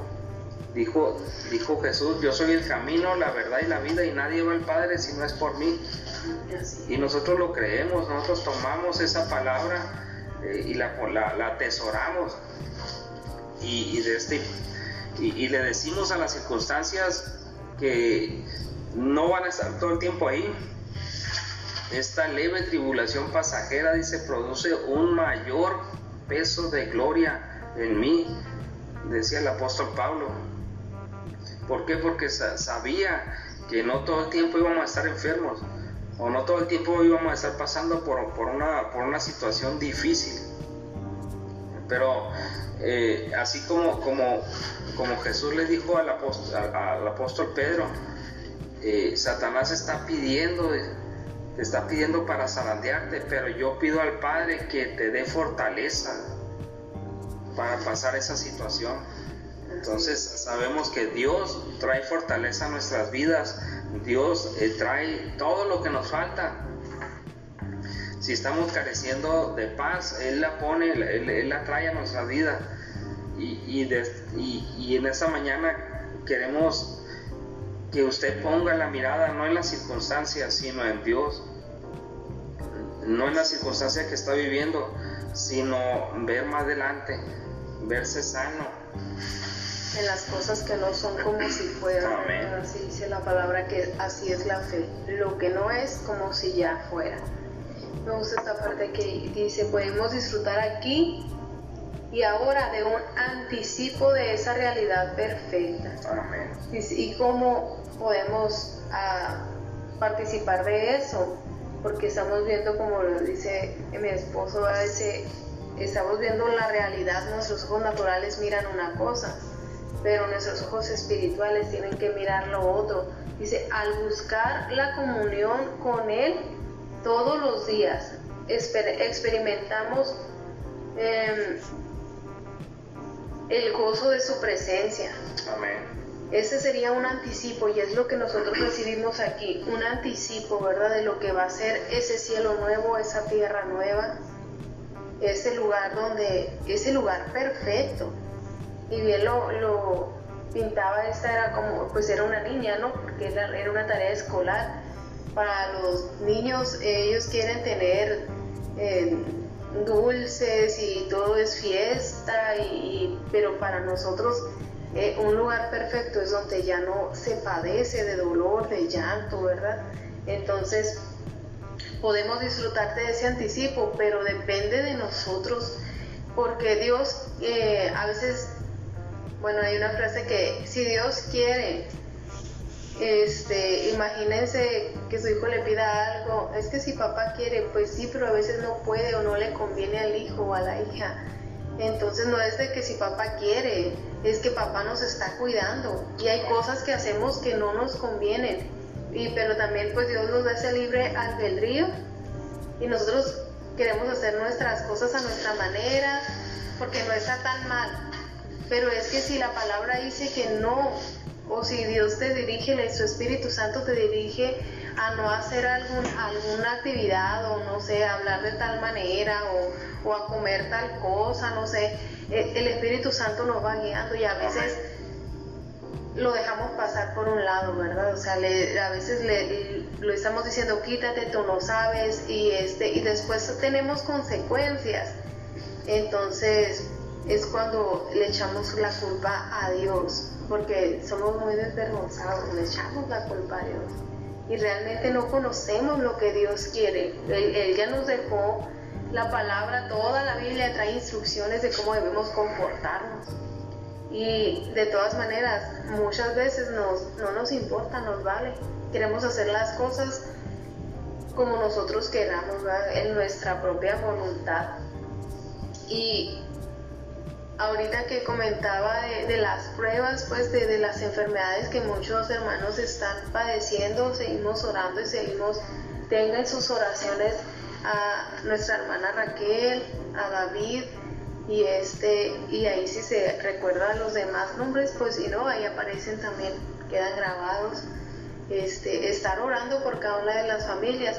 Y también por ejemplo mm, cuando ya tenemos noticias eh, favorables eh, también para estar agradeciendo con, con, agradeciendo a Dios por lo que ya ha hecho verdad que nosotros creemos que el Señor ya está orando y ha estado orando desde el principio con todas estas personas. Y también sabemos que estamos orando por nuestras familias este, naturales. Eh, aparte, sabemos que hay otras peticiones y sabemos que Dios ya está obrando. Y a veces que no miramos las cosas tan, tan cerca que cada vez pasan los días y, parece que no pasa nada. Eh, debemos de recordar lo que nos enseñaba eh, Santiago, bueno, Pedro viene aquí. Pedro dice en el 1.6, cuando, por eso, aun cuando por algún tiempo tengan que pasar por muchos problemas y dificultades, dice, alégrense. La confianza que ustedes tienen en Dios es como el oro, así como la calidad del oro se pone a prueba con el fuego, la confianza que ustedes tienen en Dios se pone a prueba con los problemas. Si ustedes pasan la prueba y, con, y pasan la prueba, su confianza será más valiosa que el oro, pues el oro puede destruirse.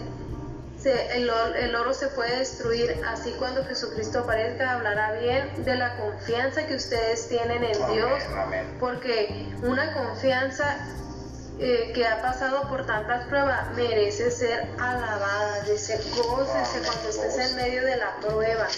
También Santiago habla de eso, ¿verdad? De, cuando estemos en medio de la prueba. Y también habla de, de cómo podemos, eh, de por qué es importante declarar con nuestra boca, porque con nuestra lengua, porque ahí está el poder de la vida y de la muerte.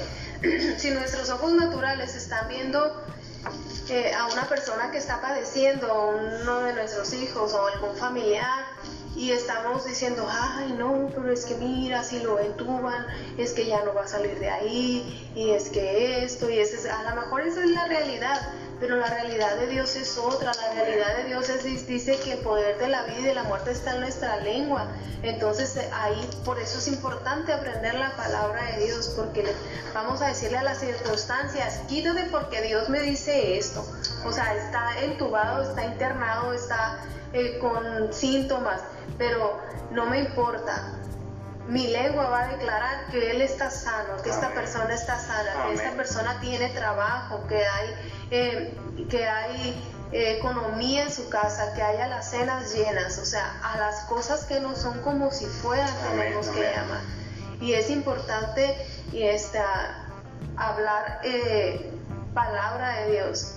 Y también cuando hay resultados favorables, pues también háganoslo saber, ¿no? Por ejemplo, a Eduardo ha estado mejor, ya no ha tenido temperaturas y no ha tenido complicaciones.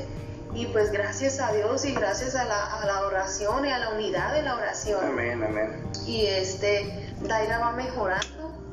Eh, Magdalena Maga está, muy, está mucho mejor, también se ha ido recuperando. Entonces, todo eso es porque nuestra lengua ha estado declarando vida. Y sabemos que, que, lo que nosotros hablamos tiene poder, porque el Señor nos ha dado ese poder y esa autoridad. Amén, amén. Y no estamos hablando cosas que nos, se nos ocurren en el aire, ¿verdad? Estamos hablando palabra de Dios. Y el Señor sabe, y Él lo dejó escrito, que todo lo que pidiéramos en su nombre, Él nos lo daría. Obvio está, ¿verdad? Si van a hacer cosas que nos van a apartar del camino o van a dañar nuestra integridad o nuestra relación con Él o nuestra integridad física, este, no, no va a suceder. A veces no estamos preparados para recibir algunas cosas, por eso el Señor no las ha concedido pero también sabemos que muchas veces el Señor ya ha enviado las, las, las respuestas y sabemos que hay una lucha en los aires, que hay alguien que no quiere que, que nosotros obtengamos esas victorias. ¿Por qué? Porque vamos a dar gloria a Dios. Amén. Y, y hay alguien que no le, no le agrada. Él está intensificando su lucha porque sabe que no le queda mucho tiempo. Amén. Bueno, pues vamos a, a seguir orando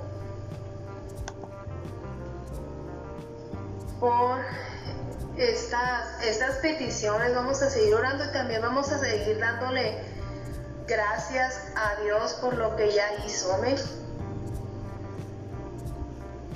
Ah, ok. Sí, ah, es que entramos ya con todo y, y está nuestro hermano Paul. Bendiciones. Meche, el pastor, es que en el, ahorita tenía la lista de peticiones, por eso ah, no me parecían todos en mi teléfono y como está en horizontal, pues no, no podía mirar los comentarios. Pero aquí a, nuestro hermano Manuel Romo y Chabelita, bendiciones. Eh, y nuestra hermana Laura, doña Ana también por ahí está.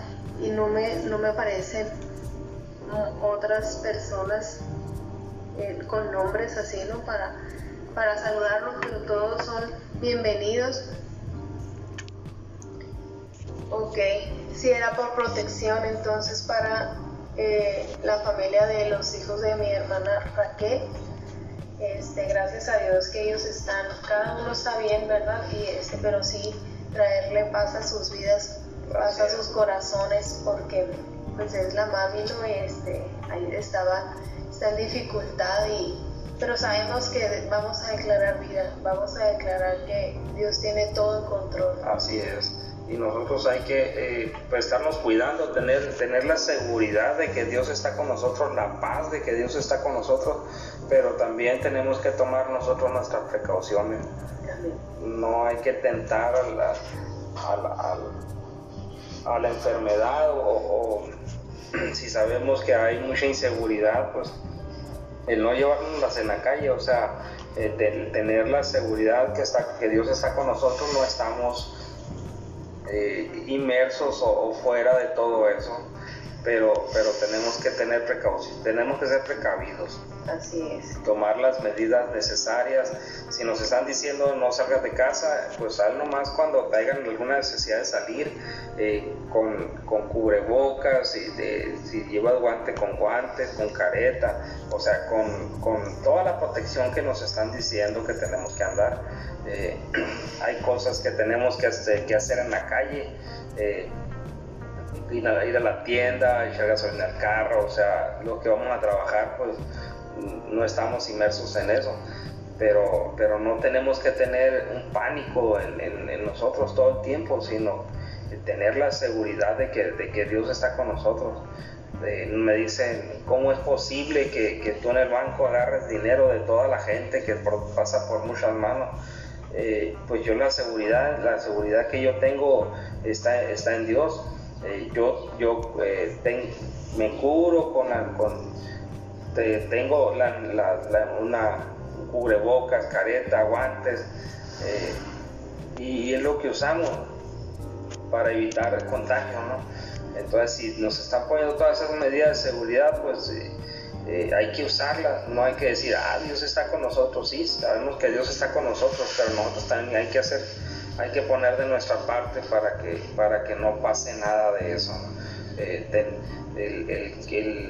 que Dios nos traiga paz a nuestro corazón y andar con esa paz que eh, no tiene, no tiene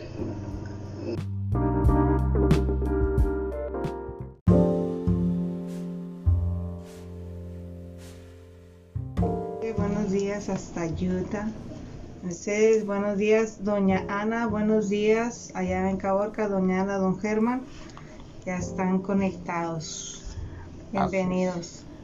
Buenos días familia, buenos días al Espíritu Santo principalmente. Buenos días, hoy es martes 7 de julio, ya, fíjate qué rápido, 7 de julio eh, del 2020, ya rebasamos la mitad del año. Ya se fue la, rápidamente la mitad del año y un año pues para todos o para la mayoría desafiante. desafíos. con muchas circunstancias que están eh, que están desafiándonos a crecer nuestra fe, a crecer en la fe sobre todo. Y pues aquí estamos para darle honra al Señor. Bienvenido Javier. Vamos a orar. Si les parece bien, vamos a hablar con el Señor. Yo te invito que ahí donde estás tú hables con Él y le digas, buenos días Espíritu Santo, eres bienvenido a este, a este tiempo de comunión con los santos, donde a través de tu palabra, de estos devocionales, estamos buscando conocerte más. Te honramos y te amamos. Jesús dijo que a los discípulos que les convenía que Él se fuera porque les enviaría un consolador, que Él los guiaría hacia toda la verdad, que Él convence al mundo de pecado, que es solamente Él quien abre nuestros ojos a la verdad. Espíritu Santo de Dios, aquí estamos honrándote, buscándote, buscando esa dirección, buscando la verdad a través de ti ese mundo espiritual el cual a nuestros ojos naturales se ha vedado, pero que tú nos revelas en medio de tu palabra. Gracias por esta herencia bendita, por este testamento que nos has dado. Con Cristo Jesús estamos juntamente crucificados. Y tenemos la herencia que Él nos ha dado.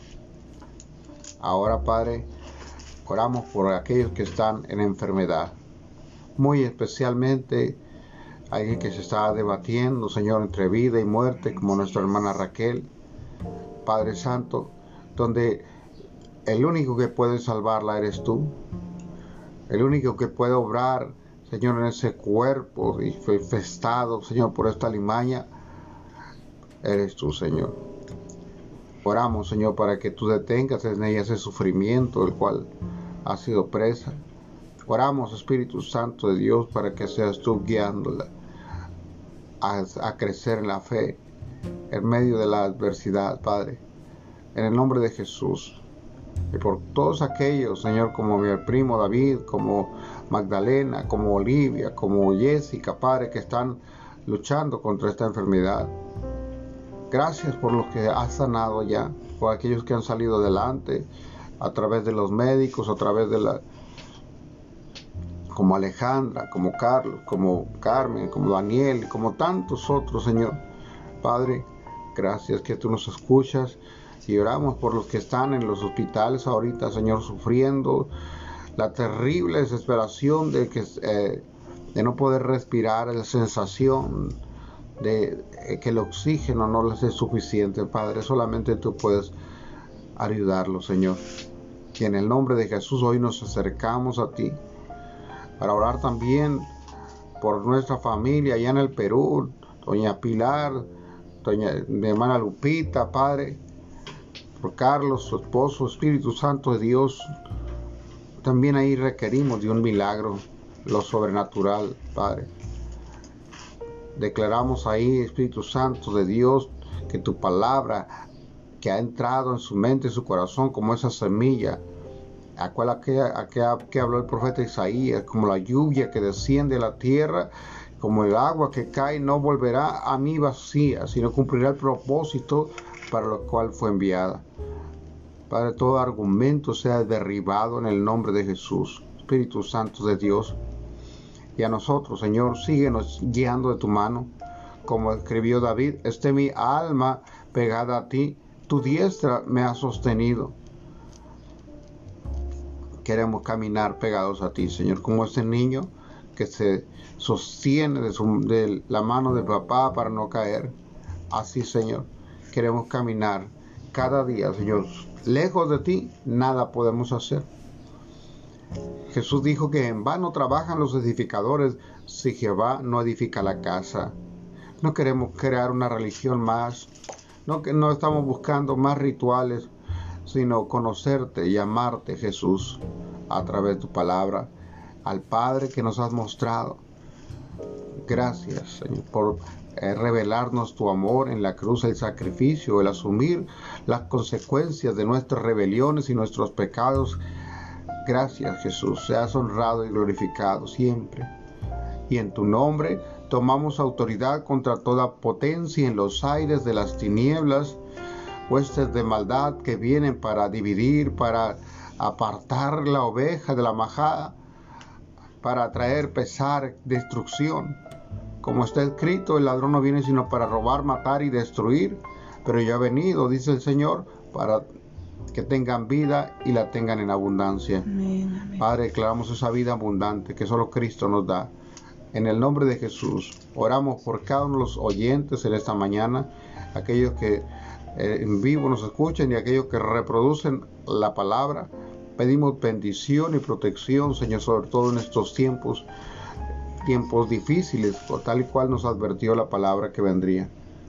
Así es, Padre, en el nombre de Jesús oramos por cada una de las personas que están luchando, así como Raquel, Señor por su vida. Oramos, Señor, que, que tú la toques, Señor, y hagas un milagro en el cuerpo físico de Raquel.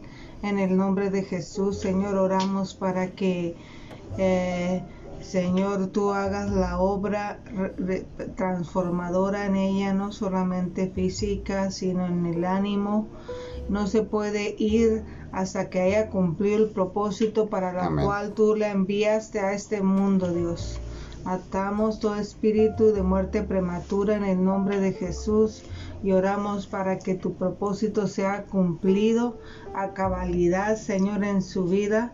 Y ah, declaramos, Señor, tu sanidad en ese cuerpo físico y que cada una de las personas por las cuales hemos estado orando, Señor, cada uno de ellos cumpla con el propósito, Señor eterno, que tú trazaste con anticipación para cada uno de ellos en el nombre de Jesús.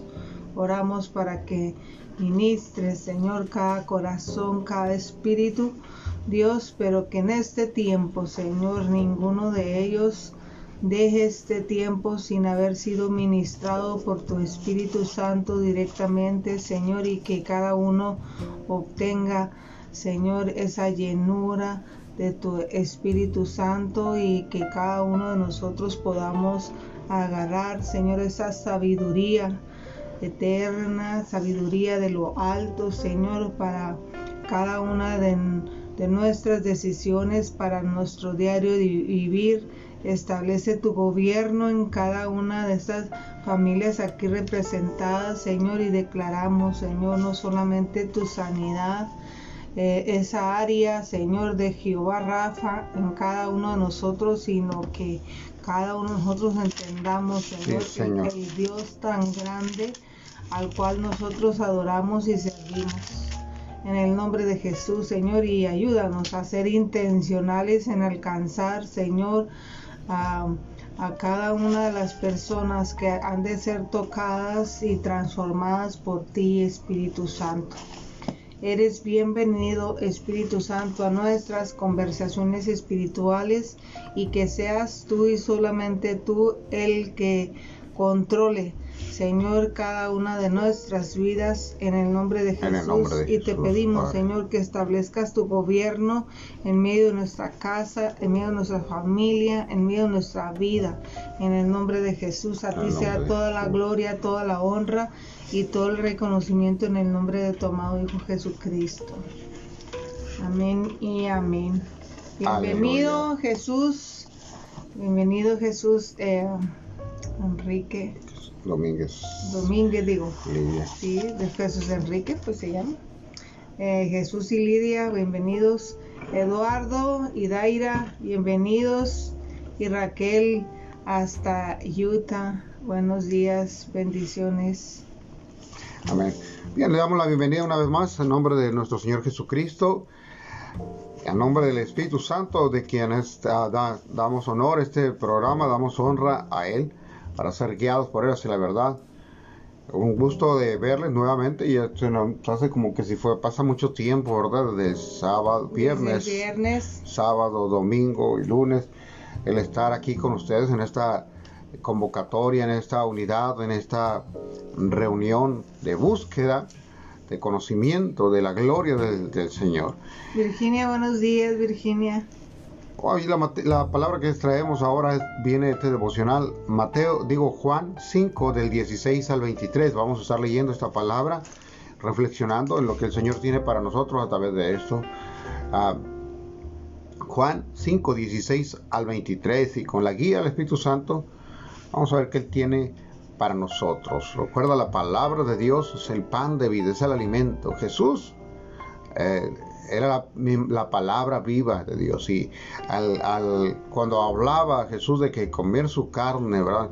no hablaba solamente del, símbolo de la, Santa Cena, sino también de, nutrirnos de su palabra, que nuestro espíritu se alimente de su palabra, y como el pan. Cuando eh, uno come el pan, y el, sistema digestivo los separa los nutrientes, las, las, grasas, todo hace la separación. Y ese pan se convierte en, la materia prima que hace los huesos, que hace todos los órganos eh, o que da la energía, las calorías para el combustible para operar.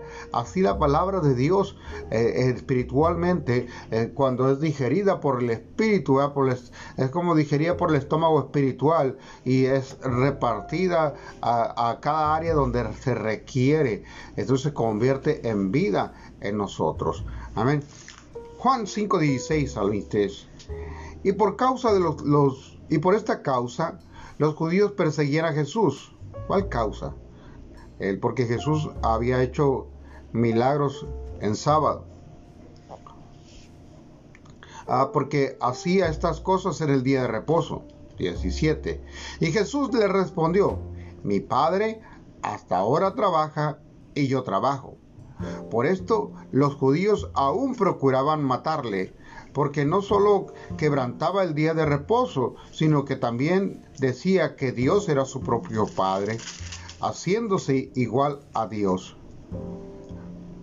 Respondiendo Jesús dijo y les dijo, respondiendo Jesús y les dijo, de cierto, de cierto os digo, no puede el Hijo hacer nada por sí mismo, sino lo que ve hacer al Padre porque todo lo que el Padre hace, también lo hace el Hijo igualmente, porque el Padre ama al Hijo y le muestra todas las cosas que él hace y mayores obras que ésta le mostrará. De modo que vosotros os maravilléis, porque como el Padre levanta a los muertos y les da vida, así también el Hijo a los que quiere da vida. Porque el Padre a nadie juzga, sino que todo el juicio dio al Hijo, para que todos honren al Hijo como honran al Padre. El que no honra al Hijo, no honra al Padre que le envió. Amén. Tremenda palabra. Jesús siempre en confrontación directa contra el sistema religioso que imperaba en aquel tiempo.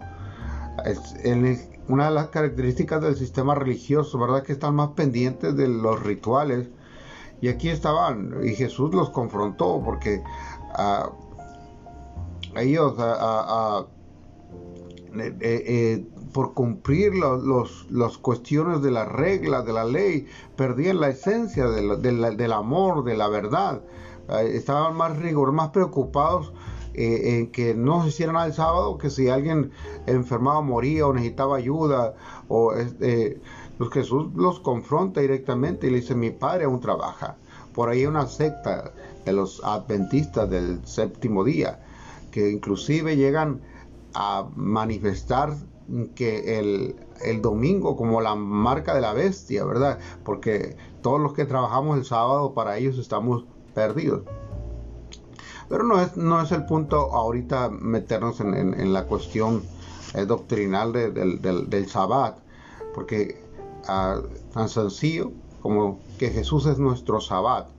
Y eh, mi Sabbat es el lunes, el martes, el miércoles, el jueves, el viernes. Él es mi descanso, ¿verdad? Él es mi paz, Él es mi gozo.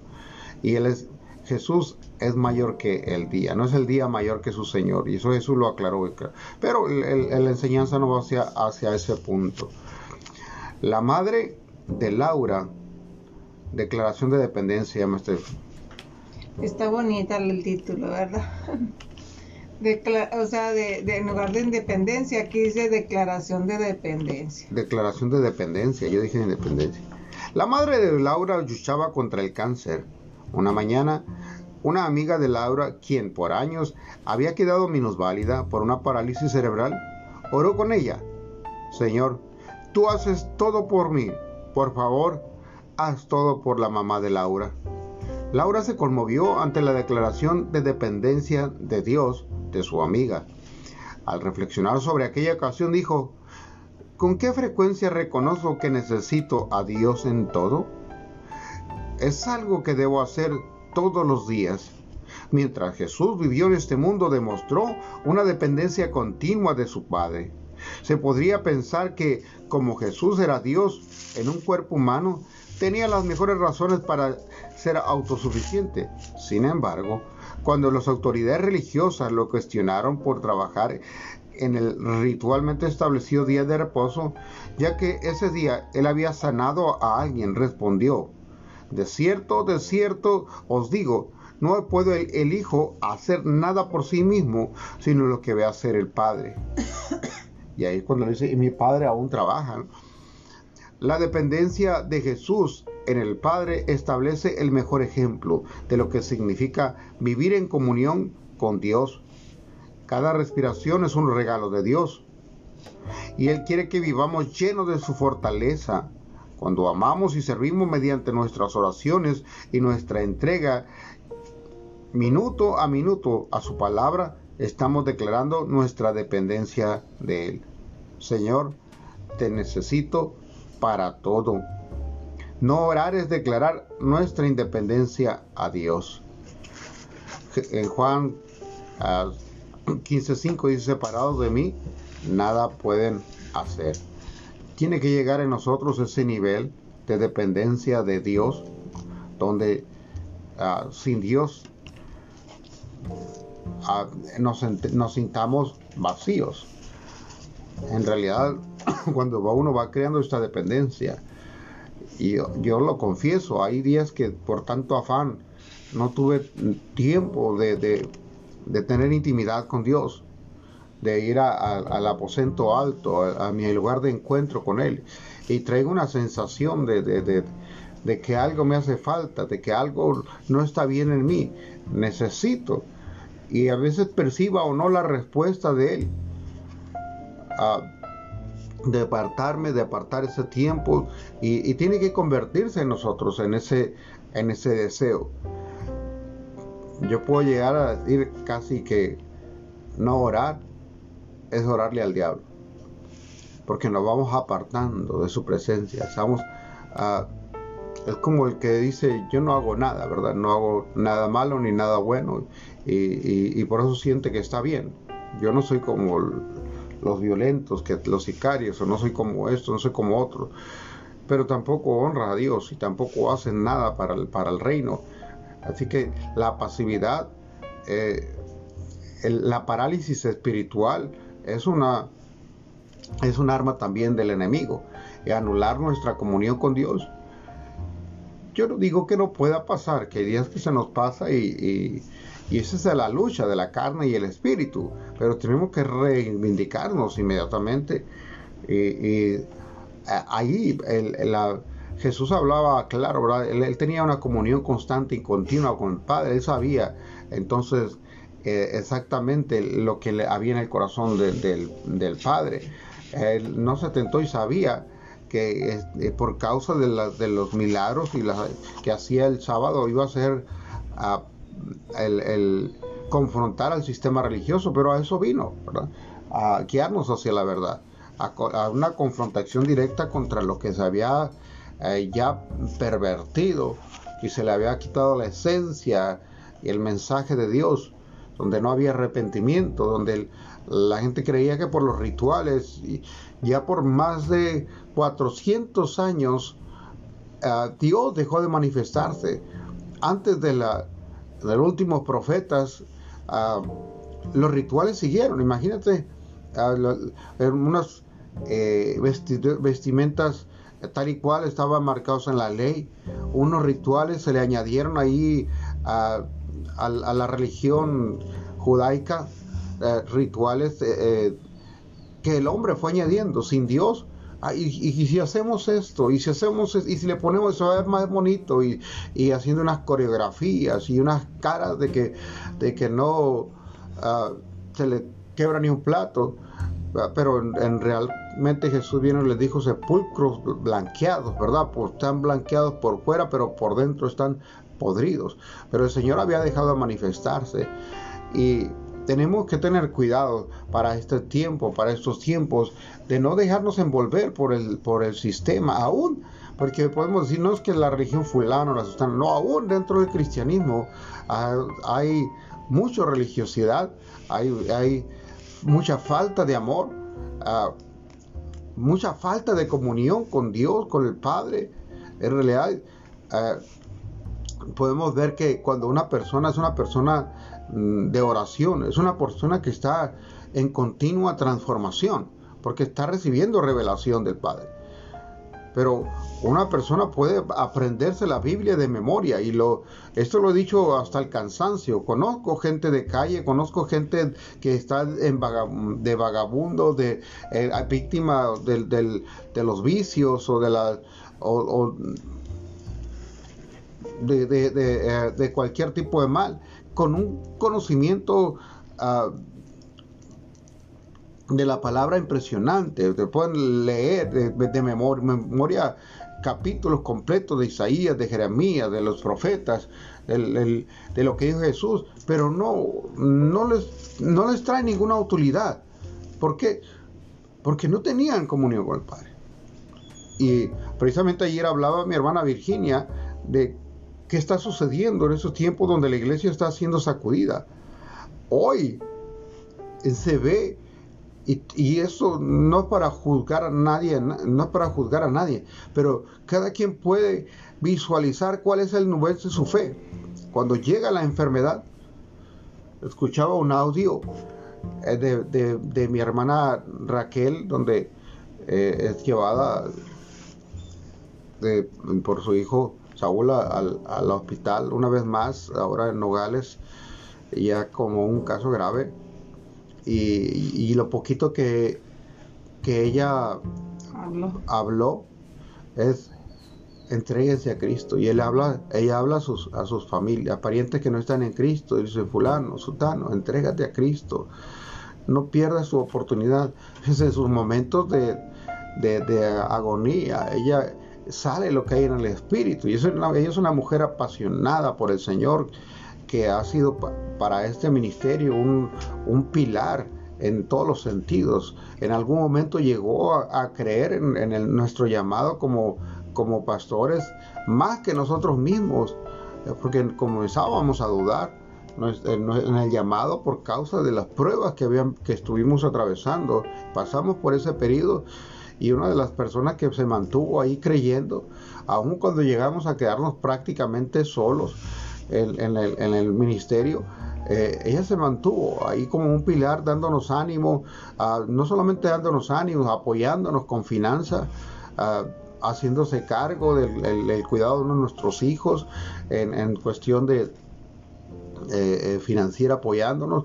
Bueno, es una mujer. ¿Y qué, qué sale el momento de, la, de la prueba? Fe, ¿verdad? Convicción por Cristo.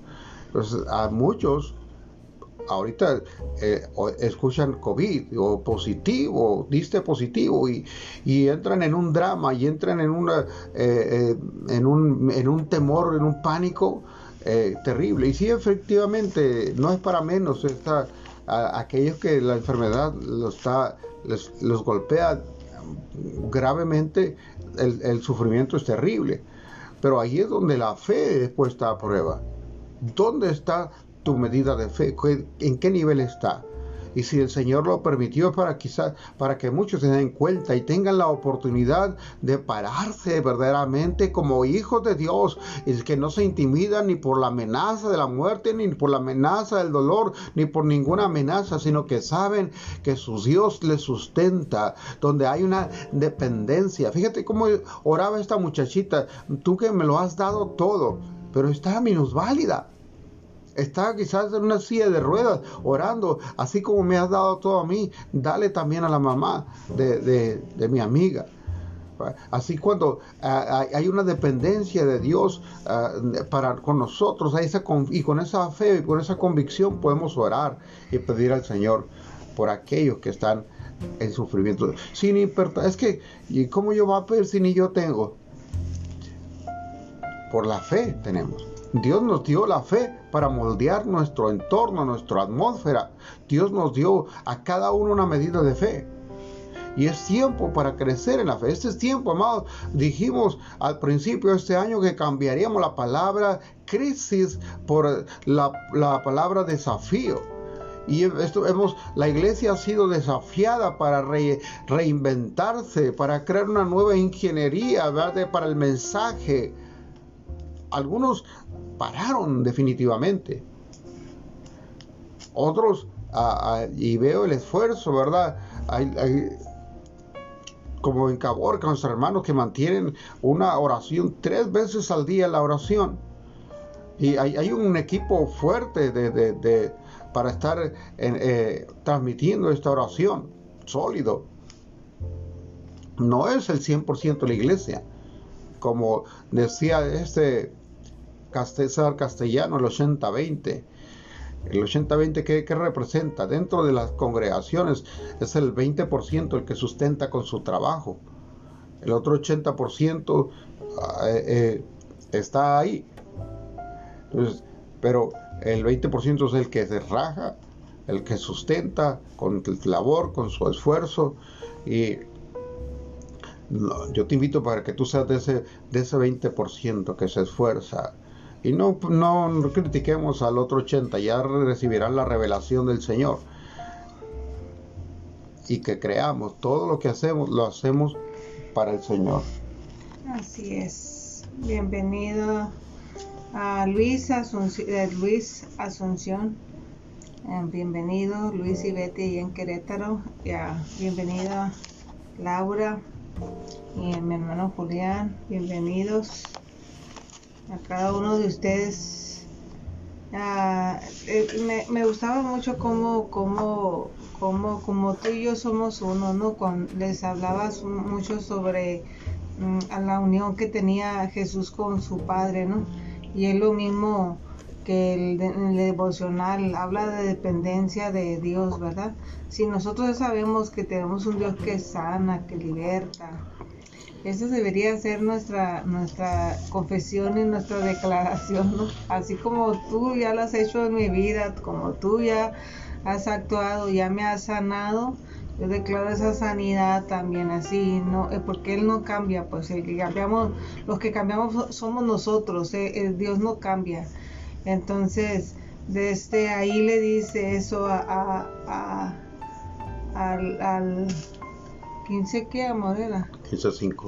Uh, y uh, dice así como el discípulo que se mantiene unido a mí y con quien yo me mantengo unido es como una rama de que da mucho fruto.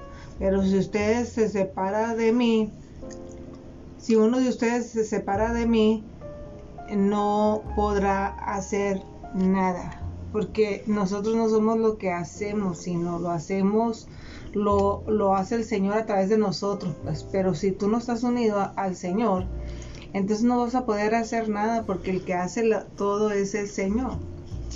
Quizás te use a ti, quizás te, te, te, use a ti para llevar sanidad. Tú eres nada más la extensión de Dios, pues, pero si tú no estás unido al Señor, tú no vas a poder hacer nada por ti mismo. Es, no, es de nuestra unión con Jesucristo el que pasa algo en tu vida o a través de ella, ¿no?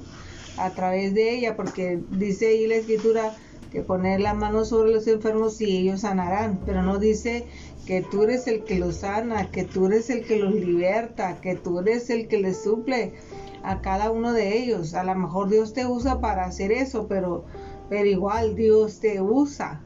No, no eres tú, sino es Dios a través de ti. Entonces, si estás, si estamos unidos a Jesucristo, Jesucristo es el que hace, el Señor es el que hace. La gloria pertenece a, Él. Así es, y, y, de verdad que a veces no, es tan fácil para el hombre robarle a veces la gloria al Señor porque realmente no, no, a veces no te das ni cuenta, ¿verdad? Que le estás robando la gloria al Señor y realmente Dios es el que hace todo. Quizás te use como puente para llegar a otras personas, pero es el Señor el que está haciendo todo. Entonces, así como lo hace con nosotros, lo puede hacer con cualquiera, porque tú no tienes nada extra o nada extraordinario que te puedas tú gloriar. Entonces, si, si ya lo hizo contigo, lo puede hacer con otros. O sea, Dios no hace excepción de personas. Y, y, esto habla de, de dependencia, porque realmente Dios hace todo. Tú no haces nada, solamente tú obedeces, porque ahí dice que ores por los enfermos, que pongas manos sobre los enfermos. Ahí dice que vayas y, ¿verdad?, extiendas eh, tu ayuda, pero igual el Señor te suple a ti. Así como te suple a ti para ti, para tu familia, también te puede suplir para bendecir a otros. Y es lo que estamos haciendo, ¿no? Y es lo que al menos deberíamos de estar haciendo. Hay mucha gente de este almacena o tiene este grandes despensas para almacenar, pero a veces hasta hasta se les cae ahí gorgojos, gorgojos a la comida o se echa a perder y gente con necesidad alrededor tuyo no puedes acumular tanto tampoco. Debes de, así como el Señor te bendice, extender esa bendición a otros. Está el ejemplo del, del maná, ¿verdad? Que el Señor decía, tómalo lo de hoy tomen la provisión para el día de hoy, mañana yo me encargo. Y si aquellos que, que que querían guardar, se les engusanaba. A, tener una dependencia de Dios, yo no digo no ser cautos, ¿verdad? Ser previsores, sabios en la administración de lo que Dios nos da, pero sin dejar, sin perder la generosidad, sin perder eh, la, esencia del amor, que es el, el, mensaje del reino. La, la humillación, la humildad y el, compartir de lo que Dios nos ha dado. Hoy más que nunca tenemos que aprender. La fragilidad de la vida la hemos visto hoy, eh, que están las cosas por las que hemos estado afanados ah, pierden su relevancia, pierden su nivel de importancia cuando la circunstancia eh, viene sobre la vida de las personas, cuando la amenaza de la muerte, cuando la, amenaza de, la enfermedad cae sobre la familia, todas aquellas cosas que nos separaban o que nos, eh, que nos parecían sumamente importantes pierden su importancia.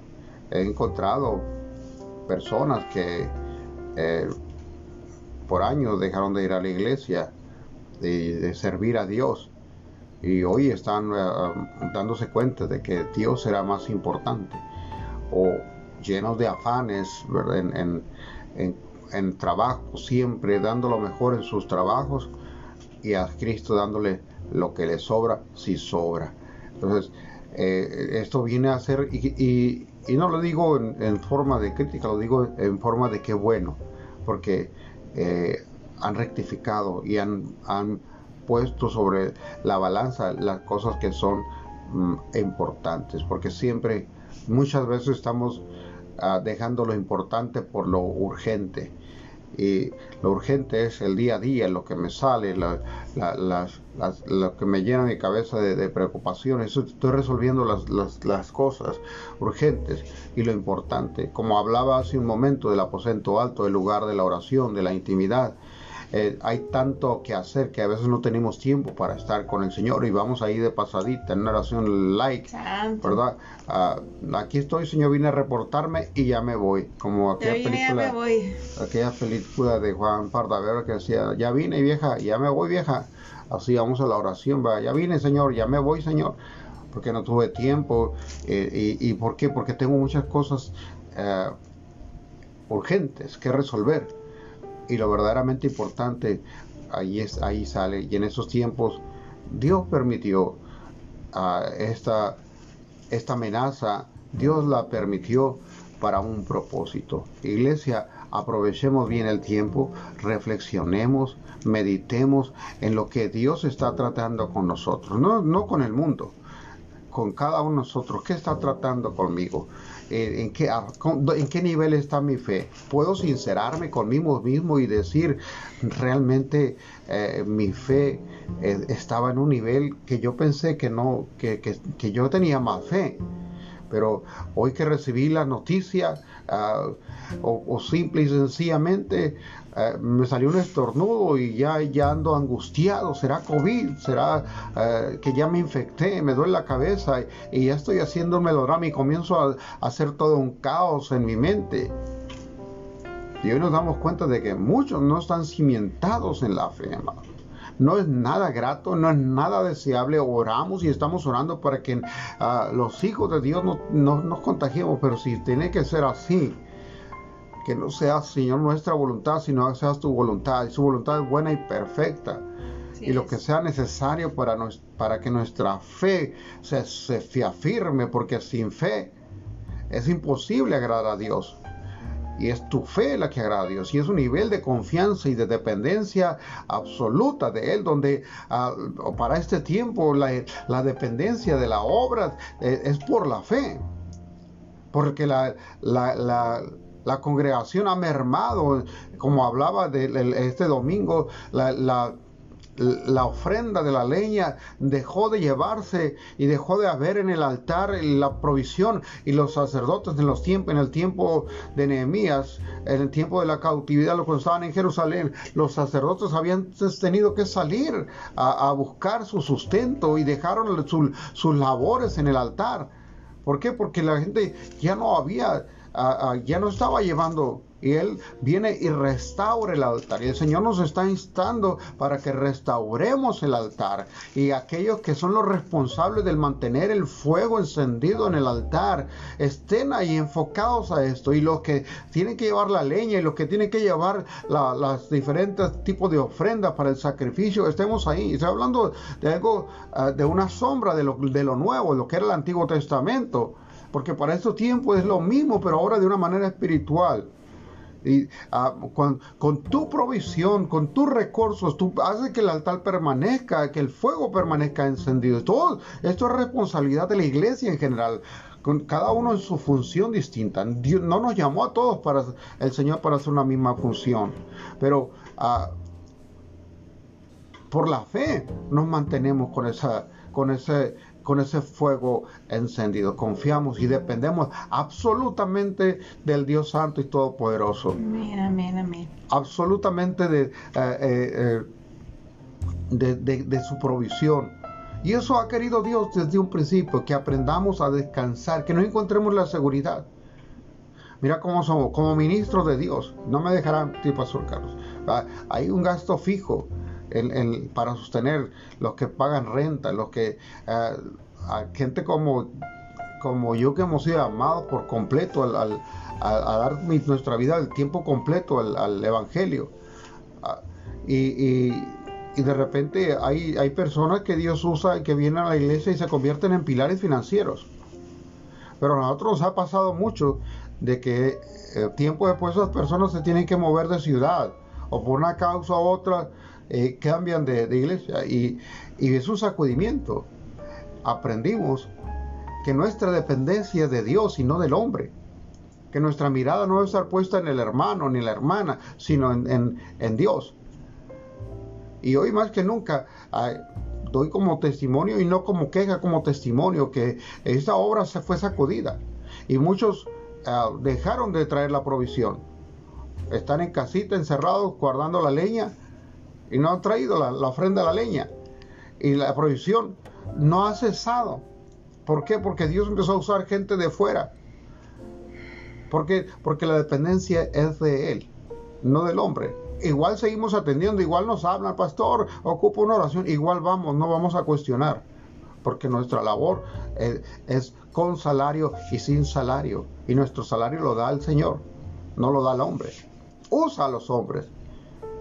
Prueba al hombre para ser bendecido. ¿Acaso no puede el Dios Todopoderoso sustentarnos de manera sobrenatural como hizo con el maná? Sí, pero prueba el corazón del creyente, la fe del creyente. Amados, este es, es, una invitación, este tiempo, esta pandemia es una, invitación para que aprendamos a depender para todo Dios. En tu salir, es que hice mi contagio, y es que si, depende de Dios. Cuídate. Mira, amados, yo soy y, algunos dirán irresponsable, yo oro por enfermos, yo voy, yo me pongo mis guantecitos, me pongo mi caretita y tomo las precauciones debidas, boca no me importa si hay COVID, no me importa si hay lo que haya, yo voy, porque mi pregunta es, ¿qué haría Jesús? Yo estoy seguro que Jesús. Solamente Jesús dice ser uh, prudentes como ser, uh, astutos como serpiente y prudentes como paloma. Tampoco nos vamos a ir a poner a pechito del enemigo. Pero a final de cuentas, si, si algo me va a suceder en el mercado o, en la gasolinera o, o, en la calle saludando a alguien, que me suceda, si me va a suceder, que me suceda haciendo para el reino de Dios. Aunque confío en que Dios guardará mi depósito para esos tiempos. Estoy hablando por mí. Ese es mi nivel de fe. Y no puede, el apóstol Pablo decía, no pongas a, tu conciencia en la conciencia de otros. En tu nivel de fe, tú debes de sacudirte los temores, echar fuera los temores. No hablo de irresponsabilidad, aclaro, ¿verdad? No, yo salgo, a mí no me... No, no, no. no. Hablo de, eh, de que no nos dejemos cautivar, esclavizar llevar a la cárcel, a, las celdas del temor y, el enemigo mantenernos ahí. Hoy más que nunca la iglesia está llamada para hacer luz, para alumbrar a los hombres y así alumbre vuestra luz. No se enciende una luz para meterla en una recámara y aislarla de todo el mundo, para meterla debajo de un mueble. Tú pones, si tú entras a un cuarto oscuro y, pones la lámpara, ahí está, un, ahí está un cajón, no vas y metes la lámpara.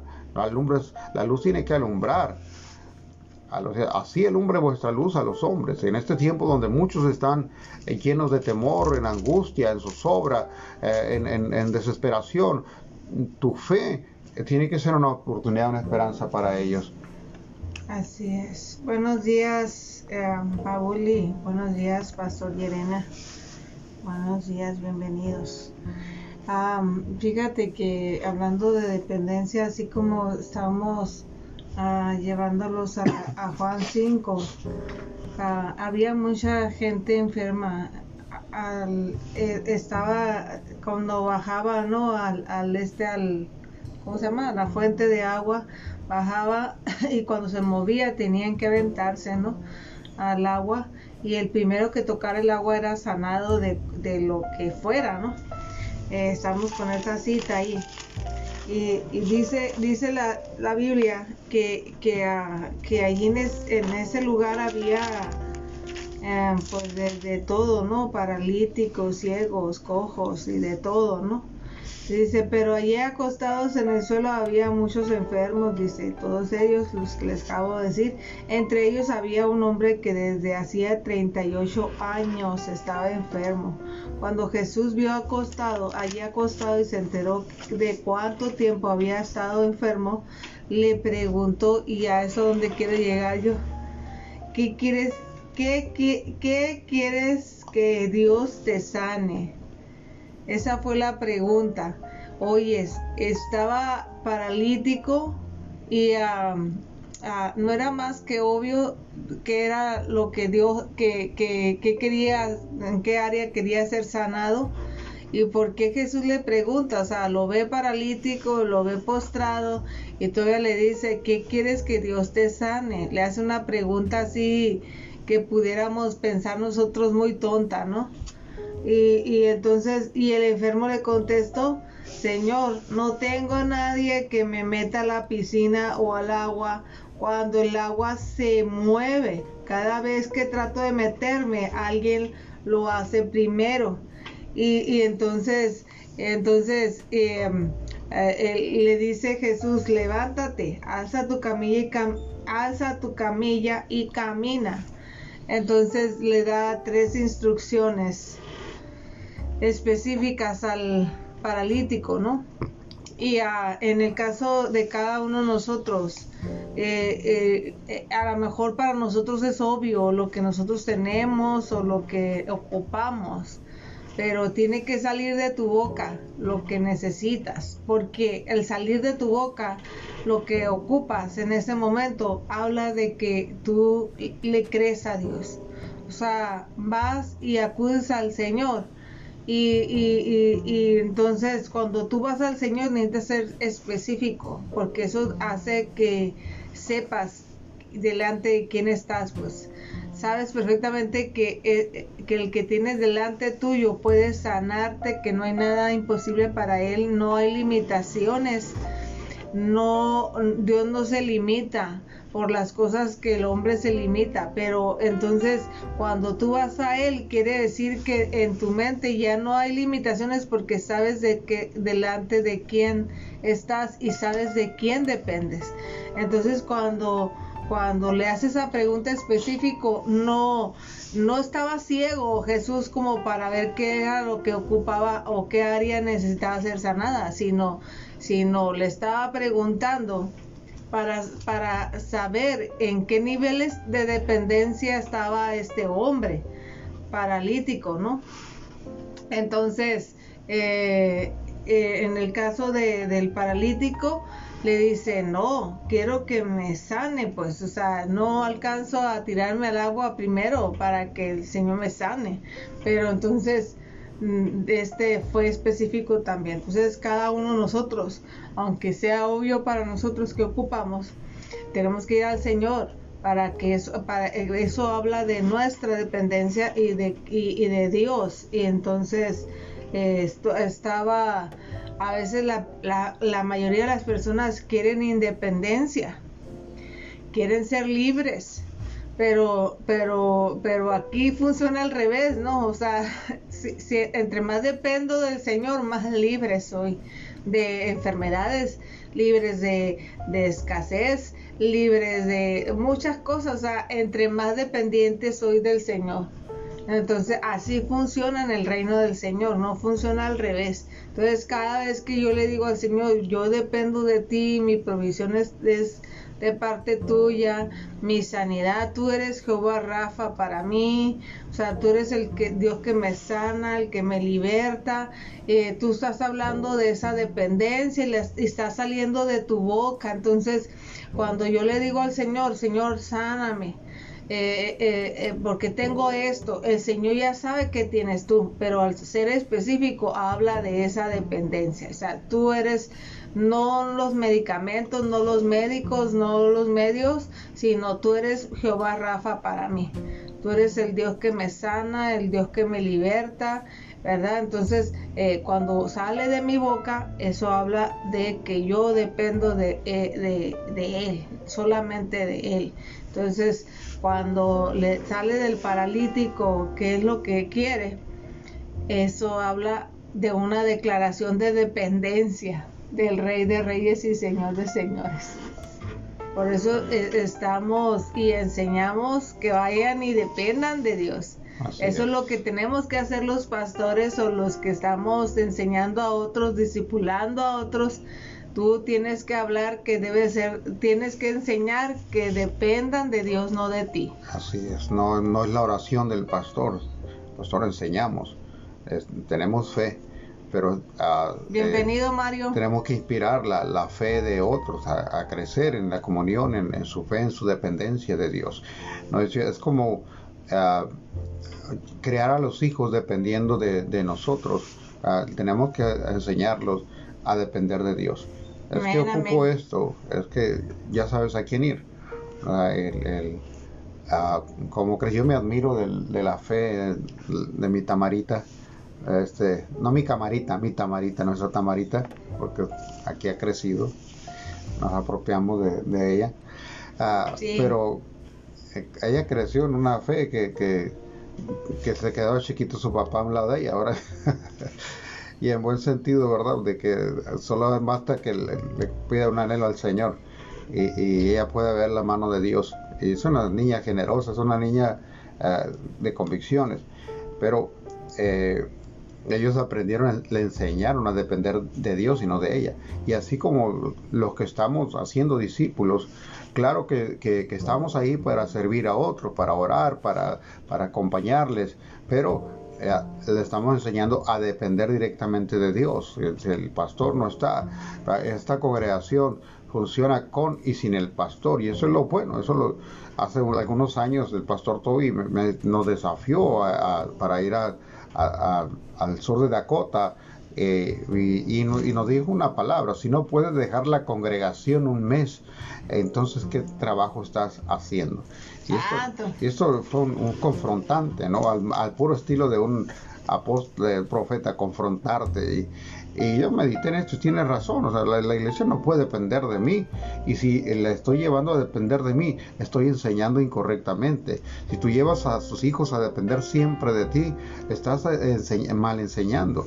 A tus hijos naturales como los espirituales. Ellos tienen que aprender a tener una, su comunión, su dependencia de Dios. Y Dios está presto para enseñarnos. Ahora sí, con nuestro Padre, ahí es, sí es el, tenemos que aprender una dependencia de Él.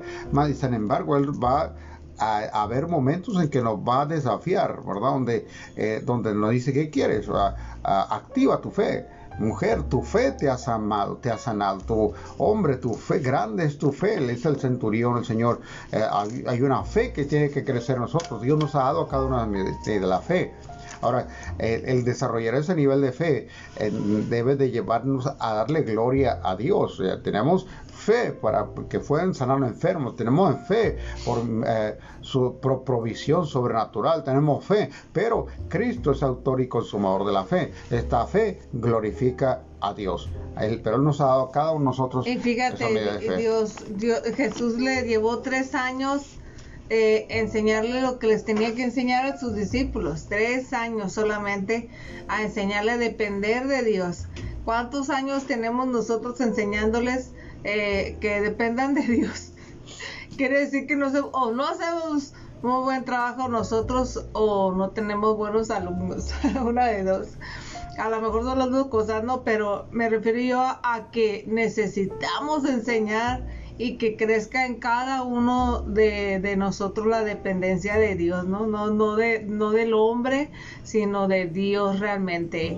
Y este, entonces tenemos que preguntarnos cómo estamos enseñando, si, si, los estamos enseñando a depender de nosotros o los estamos enseñando a depender de Dios. Tenemos que enseñar a depender de Dios, así que ahí no hay margen de error. Si los enseñan a depender de ti, pues ahí sí, sí, la vas a regar, la verdad. Buenos días, Fabiola. Buenos días, Carmelita, allá en Caborca. Este, mi hermano Mario, muchas gracias por la bendición. Gracias. Quiero decirle esto a, la iglesia local, ¿verdad? Tenemos la provisión ahí que a través de, hermano Mario Mendoza que ven ahí conectados. Este, no puedo mencionar el nombre de este eh, producto que es un ah, desinfectante, pero que está haciendo un una buena labor. Una labor impresionante en el, organismo que está ayudando a muchos al salir del COVID. Estamos escuchando testimonios y usted lo va a encontrar ahí en este. Pero para la iglesia local, eh, esto es este sin costo. Eh, háblenos eh, y pongámonos de acuerdo. Y, yo estoy llevando, ya he llevado a, algunos lugares este ya este esta preparación en, agua, en litros de agua.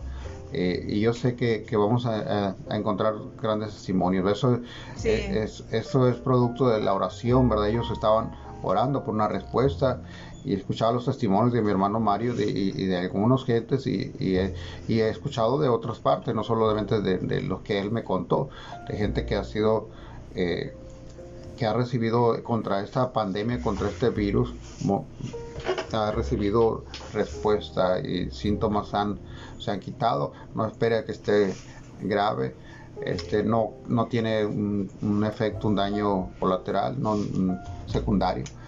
Ah, no está de más. Lo más que pueda suceder es que no suceda nada, pero sucede porque se está, esto está oxigenando las células, está, está eh, trayendo al cuerpo eh, matando patógenos, este, frenando, eso es, eh, la consecuencia es a su favor. Así que no tengan eh, pena, estamos prestos. Mm, en mi caso yo me, me, cubro bien y, estoy llevando a las casas, aparte de una oración, pues este, esta bendición que nos ha llegado. Y hasta donde, hasta donde nos dé, nosotros la estamos, ya yo la estoy tomando ya como, como medida preventiva. Amén. pues llegamos. Y no solamente para eso, va, sirve para muchas cosas, así que hay mucho aquí en Magdalena, no sé ya, ¿verdad, Mario? Mano Mario, este, pero aquí hay mucho diagnóstico de diabetes y, estábamos leyendo que también sirve para eso, así que nos va a servir a, a todos los que tenemos ese diagnóstico eh, y para otras cosas también sirve. Así que hacer que se, que, sea, que se siga multiplicando la bendición. Padre, gracias que nos amas tanto. Tu bondad, misericordia nos ha alcanzado. Gracias por tu palabra, por esta herencia de bendición que abre nuestros ojos a este mundo espiritual y para conocerte más. Al ser la luz y nos revela también la oscuridad, las tinieblas, la operación del maligno contra nuestras vidas y cómo podemos protegernos y cada vez más, Señor, crear una dependencia de ti. Jesús dijo, yo soy el pámpano, ustedes la vida, lejos de mí, no nada pueden hacer. Así es, Señor, y hemos venido a conectarnos, a beber la savia de tu presencia, a nutrirnos de ti a través de tu palabra, a través de la comunión, Señor, de nuestros hermanos, cada uno en los diferentes lugares, pero en un mismo espíritu, es el espíritu de buscarte a ti, hambre del Padre, del Hijo y del Espíritu Santo. Oro para que esa, esa provisión alcance a cada uno y cada uno de nuestros ruegos, Señor, y peticiones por aquellos que están en enfermedad, Señor, tú seas glorificado ahí. Cristo sea glorificado, Padre. Estamos descansando en ti por esta situación, nuestra hermana Raquel, que se debate, Señor, entre partir contigo o permanecer aquí. Guárdala, Señor. Ante todo, sea venga tu reino y hágase tu voluntad. Declaramos la vida de Cristo en ella, que la levanta, la sustenta como un testimonio viviente por la fe. Declaramos vida, Padre sobre cada uno, sobre hermano Juliana, recuperación sobrenatural, Padre, sobre nuestra hermana Lupita, Padre, y cada uno de aquellos, Señor, que hemos traído ante tu altar como intercesión, Padre. En el nombre de Jesús, Padre, oramos también por la casa de Mercedes, por la protección divina para ellos, Señora, hoy que están eh, de manteles largos por esta herencia bendita que es eh, su nieta, para que, Señor, tú selles esa casa con tu presencia y este virus, Señor, no, tenga entrada. En el nombre de Jesús les bendecimos sus finanzas, su vida, Señor, de, trabajo, de trabajo. oramos, Señor, por salvación para Toño, para, para Sara, para cada uno de sus parejas, Padre, en el nombre de Jesús. Espíritu Santo de Dios, oramos también por mi madre, mi padre, doña Ana, Okerma allá en Caborca, lo bendecimos. Gracias, Señor, porque este tiempo ha servido para que ellos te conozcan más a través de tu palabra, que tu verdad te sea revelada a sus mentes y corazones cada día más, Espíritu Santo de Dios. Abrázalos con tu presencia, hazles sentir, Señor, que ellos no están solos, sino que tú estás con ellos. Padre, los bendecimos en tu santo nombre, Jesús. Oramos también, Señor, por Jesús, por Lidia, Espíritu Santo de Dios, para que tú sigas ministrando sus vidas y ellos puedan conocerte aún más, Señor, de lo que han conocido de ti. Una gloria mayor, Señor, sobre su vida. Fortalécelo, Señor, Te lo pedimos en el nombre de Jesús, el cuerpo de nuestra hermana Lidia, Señor, contra esta enfermedad del diabetes, Señor, lo que está contra ella, Padre, declaramos tu fuerza en ella, en el nombre de Jesús. Bendecimos la vida de tus siervos, Javier y Fabiola, Señor, Encinas. Oramos, Señor, por Tamara, por Axel. Damos gracias, Señor, una vez más por su vida y porque podemos ver tus manos de protección. Y aunque un ejército, Señor, de virus ha, venido contra ellos, mm, caerán a su lado mil y diez mil a su diestra, mas a ellos no llegará, Padre, como está escrito. Declaramos que ellos salen más que vencedores, Padre. Toda circunstancia, toda trampa del maligno sea avergonzado el que viene